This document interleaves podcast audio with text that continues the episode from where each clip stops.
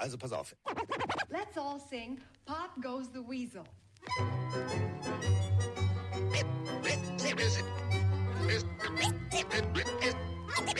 Es ist soweit. Let's ride.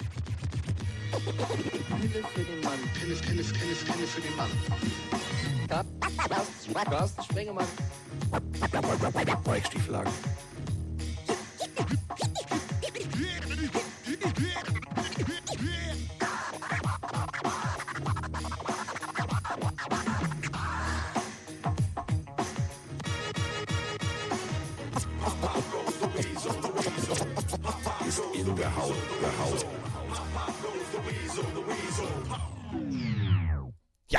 ist frühmorgens, es ist Montag, ich bin wieder zu Hause, mein Zahn tut nur noch ein bisschen weh, aber das ist auch völlig in Ordnung.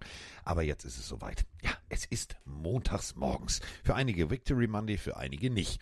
Und das bedeutet, wir schalten jetzt erstmal ins äh, zugeschaltete Funkhaus, ins Glockenbachviertel, wo Mike Stieflagen leicht verschnupft mit Hals sitzt. Hals nicht, weil er, ja, vielleicht das ein oder andere Spiel falsch getippt hat, sondern Hals, weil er leicht erkältet ist, in irgendeiner zugigen Ecke gestanden hat, aber heute Nachmittag noch Fußball als äh, Beruf hat, nämlich hier die Bundesliga-Webshow bei RAN. Aber jetzt ist er erstmal da und jetzt geht's ran an den Spieltag. Guten Tag, Herr Stiefelagen. Guten Morgen. Ja, also Tippspiel habe ich komplett verkackt. Können wir gleich mal vorneweg so, so sagen. Äh, ich habe ziemlich daneben gelegen in dieser Woche. Ich bin ein bisschen angeschlagen, aber wir kriegen das heute auf jeden Fall hin. Ich habe es geschafft, nur fünf richtige Spiele zu tippen. Zwar sind Ja. noch zwei offen, aber ich, ich stehe bei fünf. Ähm, die Pillenarios stehen bei acht richtigen Tipps und Kiggy Carsten steht auch bei acht richtigen Tipps. Bedeutet, in der Gesamtwertung bleibt es gleich. Du bist zwei Punkte hinter den Jungs und Mädels da draußen. Äh, ich für meinen Teil verliere ein wenig. Ich bin jetzt sechs Punkte hinter den Führenden, aber habe ja noch ein bisschen Zeit. Ja. Ähm, nee, ist eigentlich alles, alles tutti. Ich freue mich jetzt mit dir hier ein bisschen, ein bisschen Football zu bequatschen, weil wir haben schon einige Meinungen hier im Chat ähm, auf Twitch gehabt von Leuten, die nicht schlafen konnten aufgrund diverser Ereignisse. Also ich glaube, wir müssten ein bisschen was aufarbeiten. Ja, ich muss auch erstmal was aufarbeiten. Was denn? Der, du stehst morgens auf. Ja. Und ähm, nicht auf unserem Pille-Telefon, sondern auf meinem normalen Telefon. Ich habe äh, mir gesagt, okay, die Nachtspiele, weißt du, ich war noch ein bisschen angeschlagen hier mit Narkose und rein, raus und so. Habe ich gedacht, naja, komm, der, also die, das Nachtspiel lässt du weg. So. Und dann bin ich ins Bett gegangen und ähm, drücke morgens, und ihr weißt ja, ich brauche ja eine Brille. Und ich sehe, ich habe eine Nachricht von jemandem, den du auch kennst, und denke mir, oh, ist irgendwas passiert? Nee, einfach das ist mein Morgengruß jetzt. Das war die erste Nachricht, die ich heute Morgen abgehört habe. Der, der, der Tag kann nur gut starten. Nur für dich, Carsten. Let's ride. Ja, Frank the Tank am Morgen. Gleich als erstes, vorm ersten Kaffee. Der hat gute Laune. So, wir müssen sprechen. Wir müssen über diesen Spieltag sprechen, denn äh, es hat natürlich dazu geführt, dass Frank the Tank gute Laune hat und das passiert ja nicht ohne Grund, sondern, ja, ihr alle wisst es, Hardcore äh, Broncos-Fan, deswegen sagt er auch, let's ride. Aber es gab geile Spiele. Ich habe wirklich, ich habe geile Spiele gesehen, die mir richtig Spaß gemacht haben, wo ich sage, boah, das war jetzt mal so ein Event, wo du einfach nur sagen kannst, ja, hat geschockt. Rundum. Hat alles geschockt. Es gab jetzt kein Spiel, wo ich sage, boah, hat mir nicht Spaß gemacht. Selbst, also selbst das Spiel, wo wahrscheinlich jetzt viele sagen, ja, aber nee, aber da ist ja nichts passiert. Doch, war eine Defense-Schlacht. Mir hat Spaß gemacht. Ja, sehr schön. Also ich fand schon, es gab ein oder zwei Spiele, die hätte ich jetzt nicht immer ganz in voller Länge gucken müssen, aber es gab auf jeden Fall spannende und es gab auch ein paar äh, Überraschungen. Ich würde jetzt einfach dadurch, dass wir Patriots Steelers ähm, ja schon hatten, reingehen mit dem ersten Spiel, was da lautet, die Tampa Bay Buccaneers, die bei den Atlanta Falcons spielen mussten, wo wir beide auf die Falcons gesetzt haben, noch gegrübelt haben, der Chat aber zu, also sehr selbstbewusst, 78% äh, auf die Buccaneers getippt haben, was im Endeffekt auch natürlich vollkommen die richtige Entscheidung war. 29 zu 25 gewinnen die Buccaneers in einem Spiel, wo auch, ähm, ja, Fehler passierten. Ja, aber ein Fehler ist erstmal aus der Welt geschaffen. Wir haben ja uns lange gefragt, lebt Mirko noch? Lebt unser Gelsenkirchener Außenreporter noch? Ja, aber nicht in Gelsenkirchen, sondern er meldet sich jetzt äh, aus Bochum. Einen wunderschönen guten Morgen und ein schallendes Glück auf aus. Ja, gerade mal aus Bochum. Komme gerade von der Nachtschicht ab nach Hause. Ja, jetzt nicht direkt Division Leader geworden, aber gleich auf mit den Saints und mit den Falcons. So ganz glücklich bin ich darüber nicht. Auch wenn das Spiel sich ein bisschen geändert hat und das echt zwischendurch ganz cool aussah, aber ich bin nicht d'accord mit unserem Head Coach. Ich würde gerne jemand anderes haben und einen frühen Draft-Pick. In dem Sinne, ja, ab nach Gelsenkirchen, ab ins Bett. Euer Mirko. Hallo Carsten, hallo Mike. Die Bucks haben gewonnen gegen die Falcons, 29-25, Victory Monday. Und ich wollte einfach mal fragen, aus Fansicht, was würdet ihr besser finden? Ähm, in die Playoffs kommen mit in einer schlechten Division, wie es die NFC South aktuell ist? Und dann vielleicht direkt auf die Cowboys und Eagles treffen ähm, und ausscheiden? Weil die ein, das schlechtere Team wird ja der fünfte Seed sein. Oder ähm, lieber nicht in die Playoffs kommen, knapp verpassen, aber dafür einen Top 10 Draft Pick haben. Also meine Meinung ist eigentlich lieber Top 10 Pick, weil ich glaube nicht, dass wir in den Playoffs was reisen werden. Oh, der arme Lenny hat sich auch ein bisschen erkältet an. Gute Besserung. Ja, äh, der eine sagt Draftpick, der andere sagt Draftpick. Gehe ich d'accord. Gehe ich d'accord. Ähm, ich gehe aber auch äh, tatsächlich, Mike, mit der These d'accord, dass der Head Coach, also das Playcalling, hat mir jetzt, weiß ich nicht. Also, wenn Mike Evans plötzlich gar kein Faktor mehr ist, wenn du versuchst, da irgendwie Hösendösel aller Harry Potter hintenrum, linksrum, rechtsrum, obenrum, untenrum, weiß ich nicht. Also, das war jetzt tatsächlich irgendwie ein Spiel, wo ich sage, es hat mir zwar Spaß gemacht zu gucken, aber ich habe mir gedacht, äh, jetzt mal ernsthaft, wollt ihr, also, was wollt ihr jetzt? Wollt ihr den Ball bewegen oder wollt ihr, wollt ihr den Ball bewegen? Wollt ihr den Ball bewegen oder wollt ihr den Ball bewegen? Ja, erstmal zu der Draft-Frage noch. Ähm, ich finde schon, solange du die Chance auf die Playoffs hast, nutze sie. Also ich hätte lieber einen Platz in den Playoffs, als jetzt zwei, drei Spiele mehr zu verlieren und dann irgendwie den neunten oder zehnten Draft-Pick zu haben. Du musst aus diesem Draft-Pick auch erstmal was machen. Klar kannst du Glück haben, dass äh, irgendwie ein Spieler fällt ähm, und, und du dann super, also einen Top-Spieler bekommst. Aber meistens ist die Position 15, 16, 17, 18, 19, wo auch immer, ja auch nicht so schlecht. Also es kommt so ein bisschen drauf an, ähm, es gab schon genügend Wunder, dass Teams es in die Playoffs geschafft haben, dann den ganzen Weg gegangen sind. Also ich, das ist für mich eine bisschen andere Situation, als wenn du jetzt Patriots-Fan bist und es darum geht, ob du jetzt den zweiten, dritten, vierten oder fünften Pick hast. Also ich, ich sehe da so ein bisschen das noch, noch das Sportliche. Also wenn es noch irgendwie geht, dann schon noch versuchen, tatsächlich. Ähm, ja, es war ein Spiel von zwei Mannschaften, die sich ein bisschen egalisiert haben. Also äh, egal ob jetzt in Offense oder Defense, beide haben ihre Fehler gemacht. Auch die Bucks Defense hat, ähm, hat, hat Fehler äh, gemacht und, und die Offense der Falcons, die wiederum auch komische Playcalls hatten, ähm, rangelassen. Also es war ein typisches Desmond Ritter Spiel auch wieder. Hatte gute Phasen, dann wieder schlechte Phasen. Es war ein Spiel, und da bin ich wieder bei Lenny. Ich glaube, das war Lenny gerade in der, in der Audionachricht. Ähm, ja. Diese ganze Division nervt mich. Also Saints, Panthers, Bucks, Falcons, die, das ist für mich alles kein Highlight-Football. Und ich glaube, und darauf will er vielleicht mit seiner Audio auch hinaus, ähm, es wäre schon sehr verwunderlich, wenn eines dieser Teams am Ende im Super Bowl steht. Ich, ich äh, übertreibe mal maßlos. Ähm, die NFC South ist wahrscheinlich die schlechteste Division der Liga. Ja, 307, also statistisch gesehen, das ist ja so dieser Punkt. Weswegen diese Division wirklich teilweise absurd ist, ist ja folgendes. Du machst 434 Yards, 23 First Downs. Desmond Ritter, 347 Yards, 26 Bälle angebracht boah, geiler Tag. Das muss ein deutlicher Sieg gewesen sein. Nee, du verlierst mit vier Punkten. Das ist so. Ah. Ja, weißt du, weil er halt eben dann auch einen Safety zulässt, weil er nicht die ja. Awareness hatte und weil er den Ball in der eigenen, äh, weil er den Ball in der eigenen 10-Yard-Linie äh, intercept, also eine Interception wirft. Also das sind dann neben guten Phasen ja. Momente, die so ein knappes Spiel entscheiden. Und ähm, ja. Oh. Mir egal. Paketbote. Ist mir egal. Der muss draußen stehen bleiben im Dezember ist mir, Weihnachten. Ist mir völlig Wumpe jetzt. Ich habe nicht. Geh weiter, hier wohnt der Grinch. Das kann, das kann nur der Nachbar sein. Für einen Nachbarn. ja, also es war ein, ein knapper Sieg der Bucks, der, ich glaube, in, in der in der Knappheit auch deswegen entstanden ist, weil ein Quarterback ein bisschen mehr entscheidende Fehler gemacht hat als der andere. Aber es waren auch fast zwei gleich starke Teams. Also ich glaube, ähm, die Saints wollen da noch ein Wörtchen mitreden, aber egal wer diese Division gewinnt, ich würde da jetzt nicht Geld drauf setzen, dass die weit kommen. Wer auf jeden Fall mir sehr gut gefallen hat, ist Drake London. Also das muss man ganz deutlich so sagen. 172 Yards, das sind 17,2 Yard pro Catch. Denn er hat 10 Catches gemacht. Das ist natürlich fantasy-technisch ein absoluter Traum, aber ja, du hast trotzdem verloren. Und du hast es gerade gesagt, Mike, ähm, Desmond Ritter, äh, Genie und Wahnsinn ist dicht beieinander. Läuft, läuft, läuft, läuft nicht. Läuft, äh, nee, Safety. Was, wie, wo? Also, wo ich mich frage, ja, du hast es doch im Griff. Ähm, warum fällst du dann manchmal, es sieht so aus, als wenn er dann so in, in, in Panikmodus verfällt. So, ha, ne, verstehe ich nicht, verstehe ich nicht. Auf der anderen Seite, Baker Mayfield, ja, 144 Yards, zwei Touchdowns, solides Quarterback-Play, aber die Playcalls teilweise helfen ihm nicht. Also da merkst du halt, Diggi, ich würde viel lieber. Ja, nee, okay, dann mache ich kurz. So, also ist komisch, ähm, aber wir sagen es jetzt ganz deutlich: 6-7 steht ja in 6-7, die anderen war jetzt eher so. Pff, ja, Weil, nett. weil Chino gerade ein bisschen suffisant schreibt, wenn ein Baker Mayfield die Division anführt, sagt das viel über die Division aus. Den Hate Oh, teile ich nö, nicht ganz.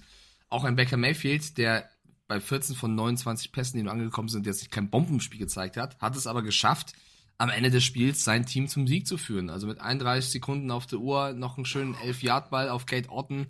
Das ist dann auch Leaderqualität eines Quarterbacks. Ähm, ich würde da jetzt äh, weniger auf Mayfield gehen, wenn ich ehrlich bin. Es war ein wichtiger Sieg für die Bucks, um noch eine Rolle zu spielen in diesem Playoff-Rennen.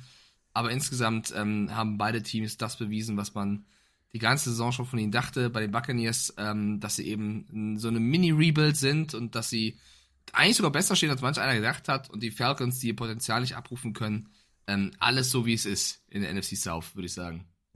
Ja, der Süden ist halt komisch, im wahrsten Sinne des Wortes. Der ist wirklich komisch. Äh, bleiben wir äh, nicht im Süden, sondern gehen in den Norden und äh, kommen zu dem Mike Stiefelhagen hätte auf seinen Dämon hören müssen Spiel. Wir haben drüber gesprochen. Die Lions gegen die Bears. Die Bears haben sich gegen die Lions gut verkauft. Im Hinspiel, im Ford Field, in Detroit. Jetzt zu Hause. Und äh, die haben dann einfach gesagt, ach, weißt du was? Diggi, letztes Mal lief das ganz gut. Wollen wir das vielleicht ein bisschen besser machen? Oh ja, Coach, lass uns einfach mal besser machen. Ja, machen wir besser. 28 zu 13 gewinnen die Bears gegen die Lions, die für mich ein bisschen zahnlos wirkten. Ja, wenn du mir sagst, der Süden ist seltsam, dann was ist das denn? also die Bears schlagen die Lions. Ja, wir haben vorher gesprochen darüber, wie ähm, wie gut die Lions sich im, im, im äh, wie gut sich die Bears im ersten Spiel präsentiert haben, auch wenn sie knapp verloren haben, wie ich letztendlich dann noch gelernt hatte.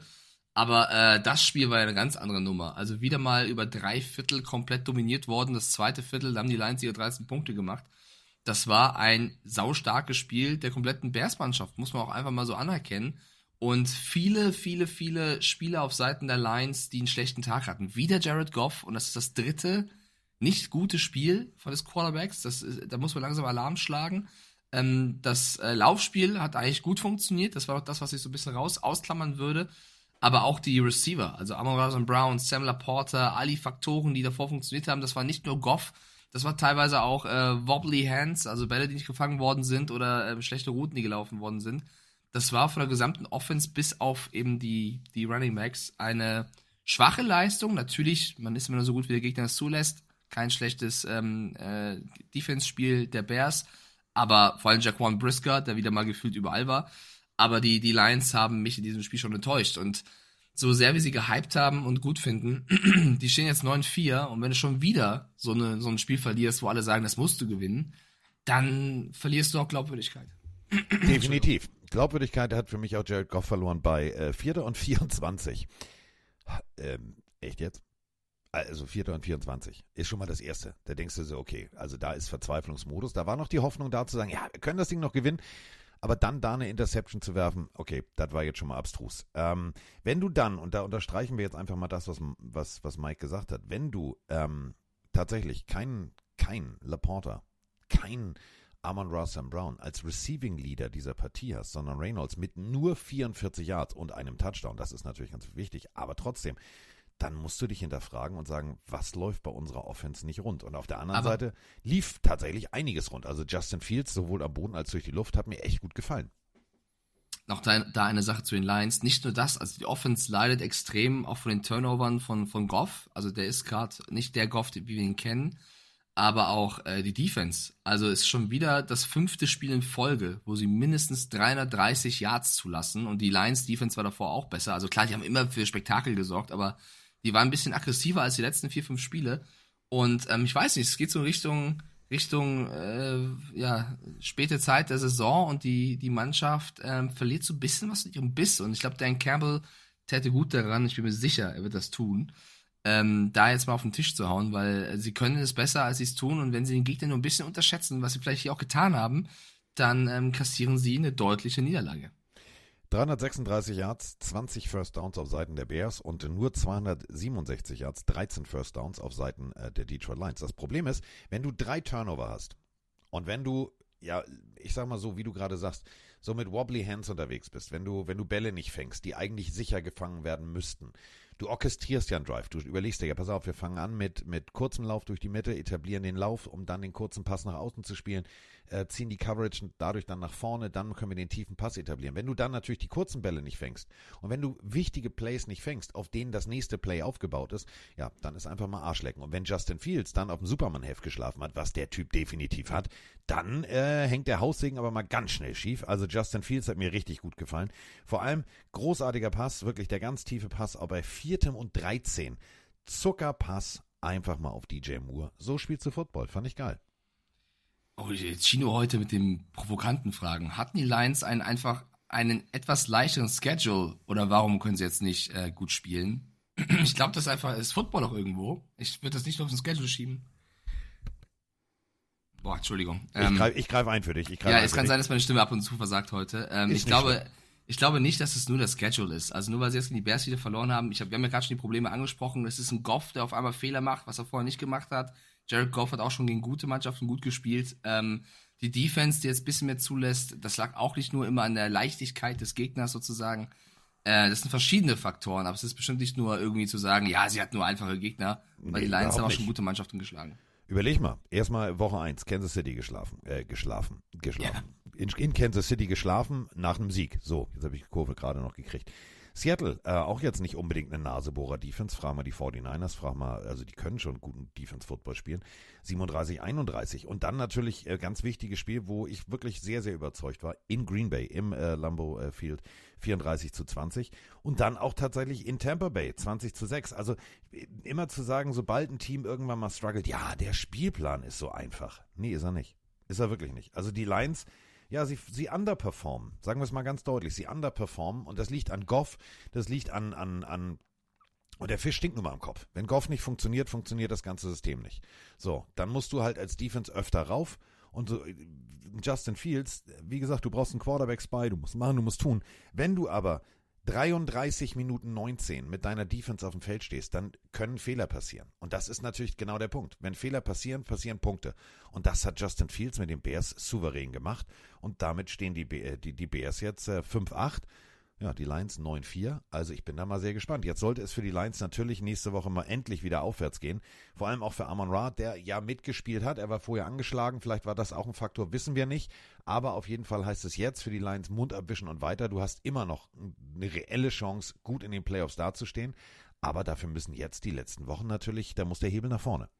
Ja, voll. Wobei ich sage, ich, ich würde die Defense da nicht so sehr in Schuss nehmen wie du. Klar, du musst dann öfter aufs Feld, aber trotzdem musst du diverse Plays, wie zum Beispiel den Touchdown-Catch von DJ Moore vereiteln können. Also es war ja einfach nur, äh, er hat einen, einen Corner geschlagen und war durch.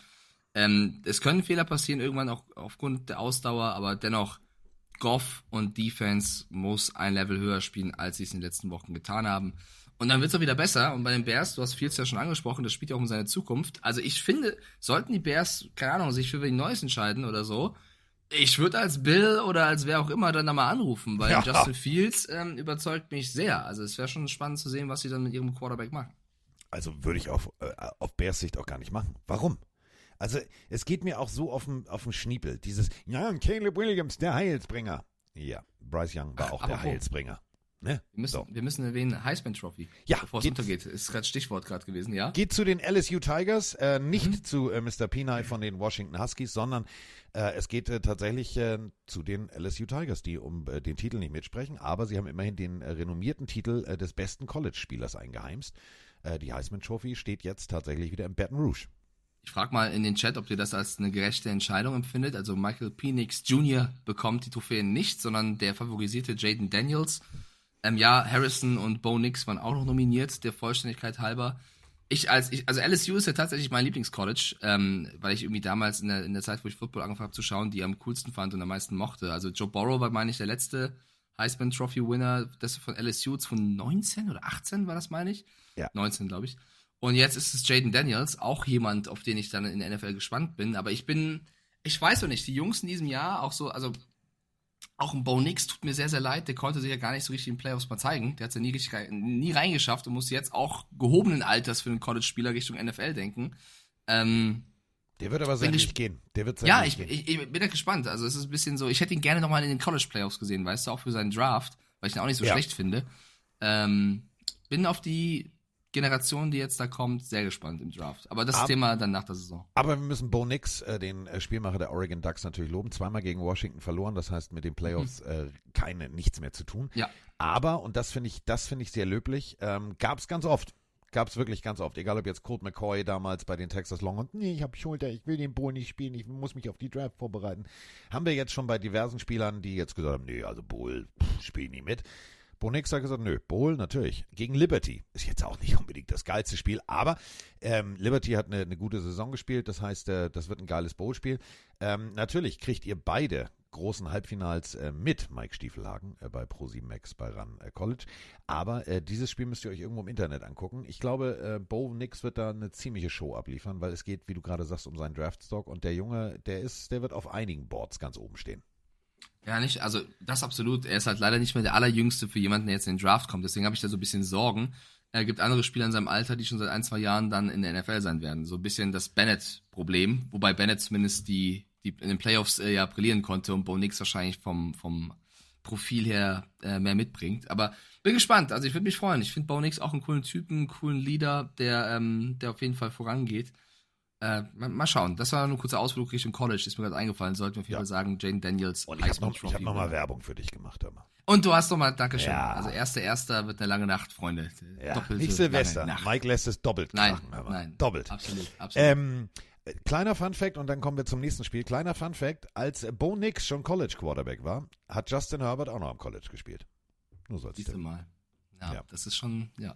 Sagt einiges aus. Äh, kommen wir zum nächsten Spiel. Bei mir sind es die Indianapolis Colts, Gegen die bei den Cincinnati Bengals gespielt haben. Genau, gegen die, äh, wo wir beide ja äh, mehr oder minder einen Schockverliebt-Artikel geschrieben haben über äh, Mr. Browning. Und wir haben eine Sprachnachricht dazu, ob äh, Bledsoe, Brady, vielleicht Browning, Burrow ist. Ist beides auch mit B, also passt schon irgendwie. anderes typisch hier. Äh, hab mich lange nicht gemeldet, aber nicht, weil ich euch nicht gehört habe, sondern hatte noch nicht viel zu sagen. Aber jetzt äh, stellt sich mir eine kleine Frage zum aktuellen Geschehen. Und zwar gab es damals ja einen gewissen Drew Bradsaw, der wurde ersetzt von einem Tom Brady. Und wenn ich jetzt so die Cincinnati Bengals sehe, wie viel Angst muss eigentlich der Joe Burrow haben, wenn die Bengals jetzt einen Lauf haben, in die Playoffs kommen? Und wer weiß, wie erfolgreich sie noch werden. Zurzeit läuft es ja ganz gut danach. Drittes Quarter wohl gesehen.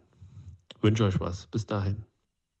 Ja, Mr. Browning, der Streber, wie Mike Stiefelhagen bei RAN schrieb. Ja, der zeigt einfach mal, warte mal, Diggi, vielleicht bin ich auch gekommen, um zu bleiben. Die äh, Bengals schlagen 34 zu 14 die Minshew Mania. Minshew Mania 240 Yards, ein Touchdown, eine Interception. Auf der anderen Seite Jake Browning 28 von 24, 275 Yards, zwei Touchdown, eine Interception. 385 Yards bewegen die Bengals den Ball und ich muss sagen, ich, ich bin Browning Boy. Ich bin verliebt. Ja, ich auch. Ich habe ja deswegen, also ich freue mich auch, dass ich so bestätigt worden bin mit dem Artikel, wo ich gesagt habe, wie, wie konnte der so lange unter dem Radar fliegen? Ähm, es war nicht nur ein One-Hit-Wonder, aber äh, den Vergleich möchte ich dann doch sehr ablehnen. Ich würde jetzt nicht Browning und, und Borrow mit Bledsoe und Brady vergleichen. Ähm, da fehlt doch noch einiges, würde ich mal behaupten. Nur weil jemand zwei gute Spiele macht, ist er nicht der neue Tom Brady, Freunde. Da müsst ihr ein bisschen äh, Achtung geben mit eurer, mit eurem Hype-Level, sag ich mal.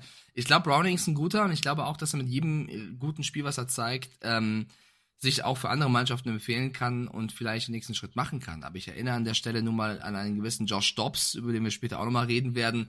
Lasst euch nicht zu früh von sowas hochheben. Ne? Auf der anderen Seite, wenn es jemand schafft und das Level hält, dann hatet nicht Jahre, Monate lang gegen, gegen diese Person, nur weil ihr es nicht einsehen wollt. Da spitz, äh, Stichwort Brock Purdy. Also äh, versucht immer einen Schritt zurückzunehmen und das große Ganze zu betrachten. Jake Browning hat jetzt zweieinhalb wirklich sehr, sehr starke Spiele gezeigt und ähm, die Colts hatten keine Chance. Und Carsten, wir beide haben auf die Bengals gesetzt, die Plenarios auf die Colts. 34 zu 14 war eine deutliche Nummer und ich möchte noch einen, einen Spieler hervorheben, Chase Brown, der in dem Spiel ähm, auch seinen Stempel aufgedrückt hat, vielleicht nicht so auf dem Radar war von einigen, äh, als Running Back und als Receiver. Die meisten Yards gemacht als Receiver, die zweitmeisten als Running Back. Chase Brown auch ein wichtiger Faktor in der Partie. Ich weiß komplett, was, was, was Mike sagen will, dass man erstmal die Kirche im Dorf lassen soll. Wenn man aber die Historie betrachtet, Bledsoe damals der Heilsbringer, guter Vertrag, erster Top-Pick der New England Patriots. Läuft an die Seitenlinie, versucht irgendwie alles mit dem Ball in der Hand, kriegt einen Hit. Äh, und musste dann kurz mal nicht ins blaue Zelt, sondern raus. Geht auf Toilette und pinkelt Blut. So. Jetzt steht äh, damals Olle Belichick und sagt, ja, jetzt habe ich aber ein Problem, Freunde, was mache ich jetzt hier? Ja, ich lass mal den, ich lass mal den Jungen spielen. Dann ging es äh, zweimal noch, einmal noch hin und her, dann noch ein zweites Mal versucht irgendwie und dann ist äh, Brady geblieben. Der Punkt ist der, ähm, der Unterschied ist natürlich der, dass ähm, Brady damals eine ganz andere, eine ganz andere Voraussetzung hatte. Der hatte schon, schon viel gelernt von Bill Belichick etc. Und er hatte das großartige Glück, dass er ein rundes Team übernommen hat. Wirklich auf beiden Seiten. Das war damals, äh, auch wenn es mir auf der Zunge brennt, wirklich der geilste Scheiß, sowohl Defense als auch Offense technisch. Wenn man jetzt äh, diese Situation vergleicht, ist es natürlich der Punkt, Browning spielt um seine Zukunft. Und damit sage ich ganz bewusst nicht nur seine Zukunft bei ähm, den Bengals, denn wenn ich jetzt zum Beispiel ein verzweifelter, ich sag mal, Bill Belichick wäre. Oder ich bin auf der Suche nach einem Quarterback. Ich heiße zum Beispiel Carolina Panthers. Dann würde ich mir solche Spiele genau angucken und sagen, hm, der ist aber lecker. Was kostet der? Und das ist eben genau der Punkt. Das weiß Browning auch. Und Browning, ähm, Mike hat es in seinem Artikel sehr, sehr treffend formuliert, der hat auch was zwischen den Ohren. Der weiß genau um seine Situation. Deswegen, wer sich das Spiel nochmal in den Highlights anguckt, wird sehen, da sind ganz smarte Plays dabei geht super cool durch seine Progressions und weiß ganz genau, alles klar, ich habe hier ein super Team, mit diesem Team kann ich eigentlich nur gut aussehen, wenn ich alles richtig mache. Und er macht alles richtig. Das macht mir richtig Spaß. Ja, und man muss sagen, Brady war damals ein bisschen jünger als Browning es jetzt ist. Also es gibt ein paar Sachen, die nicht ganz passen bei dem Vergleich. Ähm, aber ja, mich freut für Jake Browning. Und auf das Spiel bezogen muss man auch sagen, dass die Colts auch sehr, sehr enttäuscht haben. Ne? Also in der Offense hat wenig funktioniert. Es gab einen Moment, der Pick Six von Ronnie Harrison, wo man kurz das Gefühl hatte, okay, da kann da was gehen. Aber wenn du in der zweiten Halbzeit, und ja, Jonathan Taylor hat gefehlt, aber Zach Moss spielt ein gutes Jahr, wenn du in der zweiten Halbzeit keinen einzigen Rushing Yard hinbekommst, also ja. Positive, und äh, dann irgendwie, wenn, wenn die, also die Bengals haben so, ich habe selten so viele kurze Pässe gesehen im Spiel bei den Bengals. Also Browning musste ja gar nicht das, das lange Boot rausholen. Und gefühlt waren jedes Mal die Colts überrascht. Es war so ein bisschen wie ein Madden. Du callst die ganze Zeit irgendwie einen, einen Short Pass, einen Screen Pass, keine Ahnung, irgendwas, die ganze Zeit und, und jedes Mal Defense, oh, oh, oh, oh. Das habe ich ja gar nicht auf dem Zettel. Und irgendwann dachte ich so, okay, Shane Steichen, letzte Woche reden wir noch wie Coach of the Year Kandidat und jetzt äh, hast du vergessen, was ein Screen Pass ist. Also irgendwie war das ein bisschen seltsam. Vielleicht war es einfach kein guter Tag der Colts. Ähm, ist natürlich bitter, weil sie ein riesen Statement hätten setzen können in ihrer Division, auch dadurch, dass die anderen ein bisschen gestauchelt haben. Aber ähm, ja, du musst damit umgehen und die Bengals haben gezeigt, so wie wir es schon vorher gesagt haben, mit ihnen ist zu rechnen und hoffentlich bleiben alle fit, weil Browning hatte auch einen kurzen Moment, vor verletzt war. Ja, ähm, muss man auch ganz deutlich sagen, wenn du nur 28 Rushing Yards bei 13 Versuchen hinkriegst, und das Ganze mit Zach Moss, also nicht mit Mike Stiefelagen oder Carsten Spengler mit dem Rollator, sondern wir reden von Zach Moss, dann ist da einfach, ja, die Defense der Bengals in der Mitte, ich habe es vorher auch in der Bild ja geschrieben, die stehen gegen den Lauf extrem gut. Ja, das ist richtig, aber trotzdem musst du da mehr rausholen. Wenn du merkst, okay, ich kann nicht durch die Mitte laufen, dann lauf doch mal über außen. Raffinierte Idee. Weißt du, Pulling Guard, rum um Pudding, der nimmt den, den Outside Linebacker raus und dann schaltest du einfach mal durch. Ersten, zweiten, dritten, vierten Gang. Vielleicht kommst du bis zum dritten. Wären aber schon mal vier bis fünf Yards. Ja, merkwürdiges Playcalling. Egal. Ähm, Jack Browning, es funktioniert. Ja, Browning Believer. So. Damit äh, ja, stehen sie jetzt 7-6. Äh, 4-3 zu Hause. Ähm, da ist jetzt noch Luft drin. Wenn wir jetzt mal gucken, was die Bengals als nächstes alles auf dem Spielplan haben. Ähm, es geht ja tatsächlich um ähm, die Hoffnung Playoffs. Ähm, die Steelers haben, haben vorgelegt, durch ein sehr schönes, also wirklich sehr schönes Spiel gegen die Patriots. Nicht. Übrigens, Patriots, tut uns leid. Ihr seid officially eliminated from the playoffs. Gut, das war jetzt auch keine Überraschung, aber das wollte ich nochmal gesagt haben. Ähm, wenn wir gucken, was kommt jetzt als nächstes bei den Bengals noch auf sie zu? Äh, Minnesota, dann in Pittsburgh, in Kansas City, das sind natürlich wirklich pff, harte Nüsse. Und dann äh, zu Hause die Saison direkt Divisionsduell gegen die Cleveland Browns. Also Pittsburgh kannst du schlagen, Minnesota kannst du schlagen, Kansas City. Ja, warum kannst du die nicht eigentlich auch schlagen? Und äh, ja, Browns, das wird schon ein bisschen härter, also die Defense, da bin ich mal sehr, sehr gespannt. Aber auf jeden Fall ganz klare Vorgabe, Vollgas, Playoffs, wir kommen. Das muss aus Sicht der Bengals das Ziel sein. Alles andere wäre Quatsch.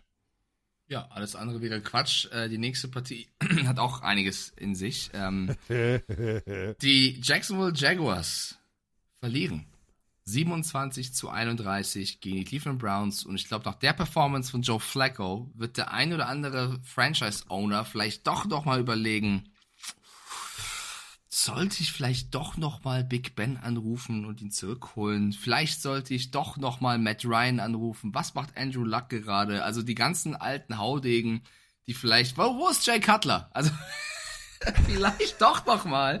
Jay Der- Cutler sitzt mit Generation. richtig dicken Cojones auf der Couch und sagt, so, wir alten Haudegen haben's noch drauf, Freunde. Also Ehre, wem Ehre gebührt. Wir haben über Joe Flacco viel ähm, ja, Negatives gesprochen. Natürlich als jemand, der jetzt gehobenen Alters ist, der da reinkommt, paar Raps nimmt im Training und dann spielen muss. Er ist der erste Quarterback der Browns seit 1980. Damals war es ein gewisser Brian Sipe, der es geschafft hat, drei Touchdown-Pässe über 30 Yards zu werfen. Das ist der erste seit, weiß ich nicht, Alter, 40, 50 Jahren. Und der kommt- 311, 311 Yards. Joe äh, Flacco. der, der, der ist da einfach reingekommen und wirft die Dinger weit. Also Joe Flacco, klar, er hat auch Fehler gemacht und sah wirklich nicht mobil aus. Alles gut, Freunde. Aber als jemand, der da reinkommt, ähm, ist der vierte Browns QB, der dieses Jahr ein Spiel gewinnt. Auch das ein sehr krasser Take. Und da muss man sagen, ähm, auch mal, kommt vielleicht auch zu kurz. Und vielleicht haben auch die Browns so negativ abgespeichert haben durch die ganze Deshaun Watson-Nummer, zu Recht.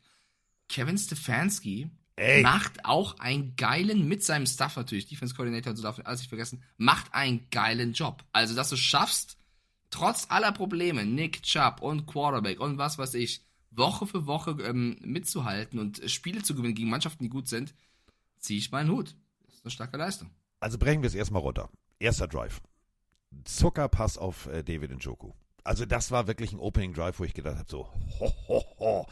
Da siehst du aber auch ähm, Erfahrung. Ähm, Joe Flacco weiß genau, was er tut. Der versucht da nicht, weißt du, hier aller Josh Allen, oh, Digga, ich kann 70 Yards werfen, sondern der weiß genau, wo der Ball hin muss. So, und dann hast du ja wirklich, also du hast gut vorgelegt. So, und das ist immer der Punkt, aus einer NFL-Situation betrachtet, wenn du vorlegst zu Hause, dann hat es der Gegner natürlich extrem schwer. Klar, Jacksonville dann einen ganz soliden Drive dagegen gehalten im ersten Viertel. Lawrence sogar trotz seiner Knöchelverletzung extrem mobil, aber immer wieder beim dritten und lang raus. So. Und was passiert? Joe Flacco sagt sich, warte mal hier, das mit dem David Njoku, der hat ja auch so schön blond gefärbte Haare, das sehe ich da so an, unterm Helm, den kann ich mir merken. Bin ja auch noch neu hier. Hm, da werfe ich nochmal hin. Wieder auf Njoku. Großartiger Pass, wieder für 13, äh, 30 Yards und schon steht's 14-0.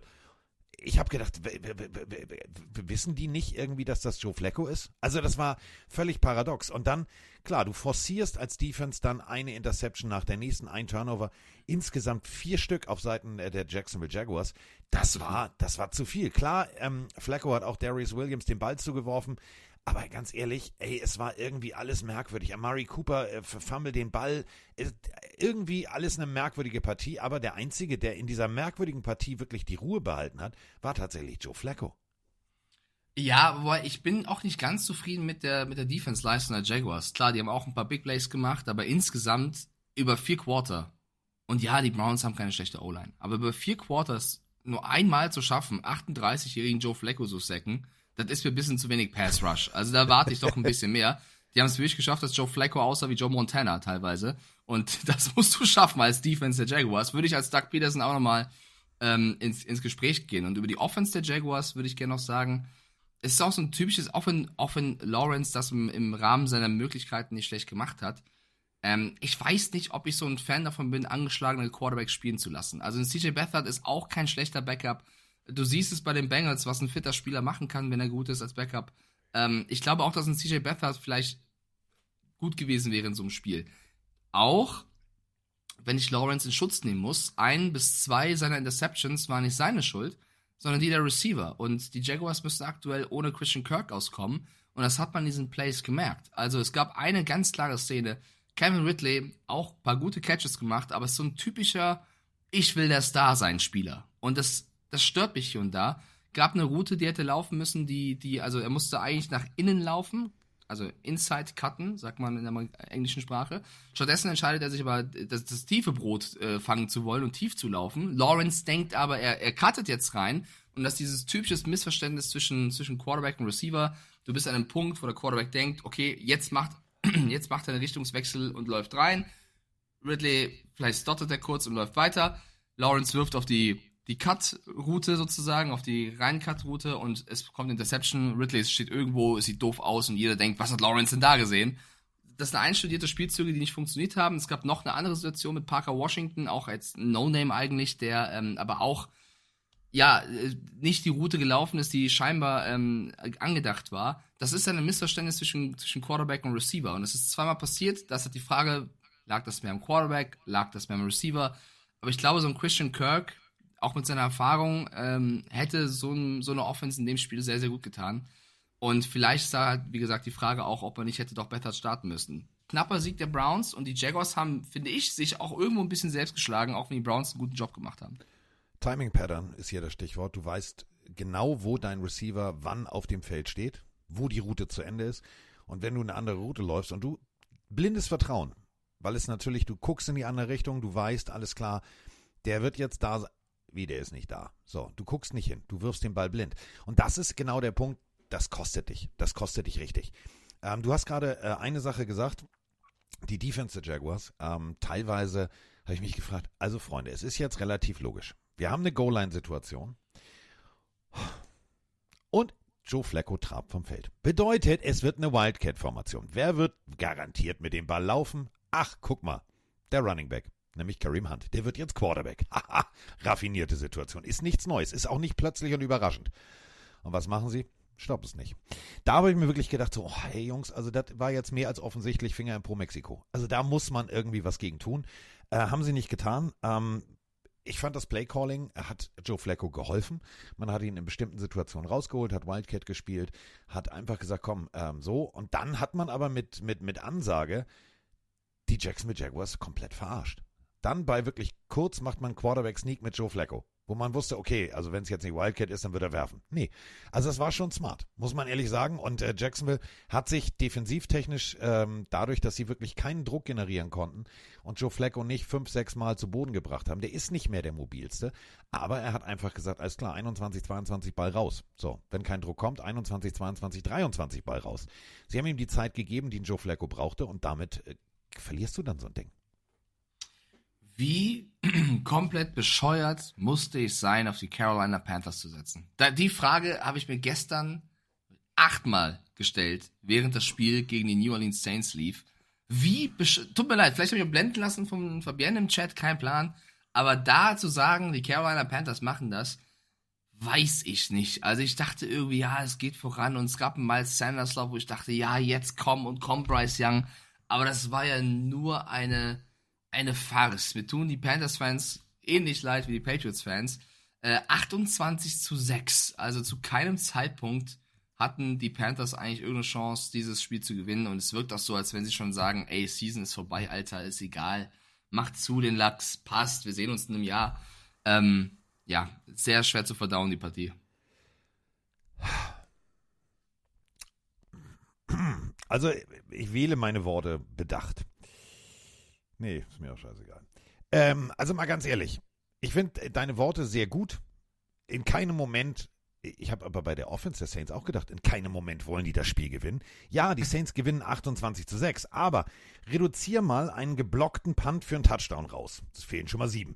Das war jetzt eher alles so, Derek Carr, was macht der? 119 Yards. Das ist, das ist weniger als Bryce Young auf der anderen Seite und du gewinnst 28 zu 6. Als Derek Carr würde ich mal, mal die ganz großen Weihnachtsgeschenke für Special Teams für O-Line blocken, wenn dein Center sogar schon auf dich losgeht nach einem Play, weil du es verkackt hast. Dann ist da bei den Saints hängt der Haussegen genauso schief. Äh, ja, aber wie, wie schlimm ist dein Team, wenn du gegen dieses Team mit Derek Carr 28-6 verlierst? Von mir aus 21-20-6 immer noch 14 Punkte Abstand. Weißt du, was ich meine? Ja, also, ja, ja äh, die Saints sind genauso bodenlos, haben wir letzte Folge auch schon gesagt, dass äh, unter Allen kein Fortschritt, also das ist ja schon fast positiv Stagnation, das ist ja gar nicht, ist ja Rückschritt ähm, zu sehen. Es ist die Division, die wir anfangs dieser Folge schon angesprochen haben. Die NFC South ist einfach mit Abstand die schwächste Division. Die Panthers kriegen nichts hin, die Saints kriegen nichts hin. Trotzdem äh, Special Teams und Defense äh, schaffen es hier das Spiel zu gewinnen. Du hast recht, Derek Carr auch wieder mit einer schlechten Performance, wobei ich da auch sagen möchte, ich habe keine Ahnung, ob der fit ist. Also seit seiner Schulterverletzung, das wirkt auch alles nicht korrekt. Ähm, auch da müsstest du als Coach, wenn das so sein sollte, ist jetzt ein bisschen Spekulatius, ihn auch rausnehmen und halt den Backup reinpacken, der, der, der leckt sich schon die Finger. Aber nichts zu machen und, und das Woche für Woche sich anzugucken, also weiß ich nicht. Kann ich genauso gut Schalke gegen Rostock gucken.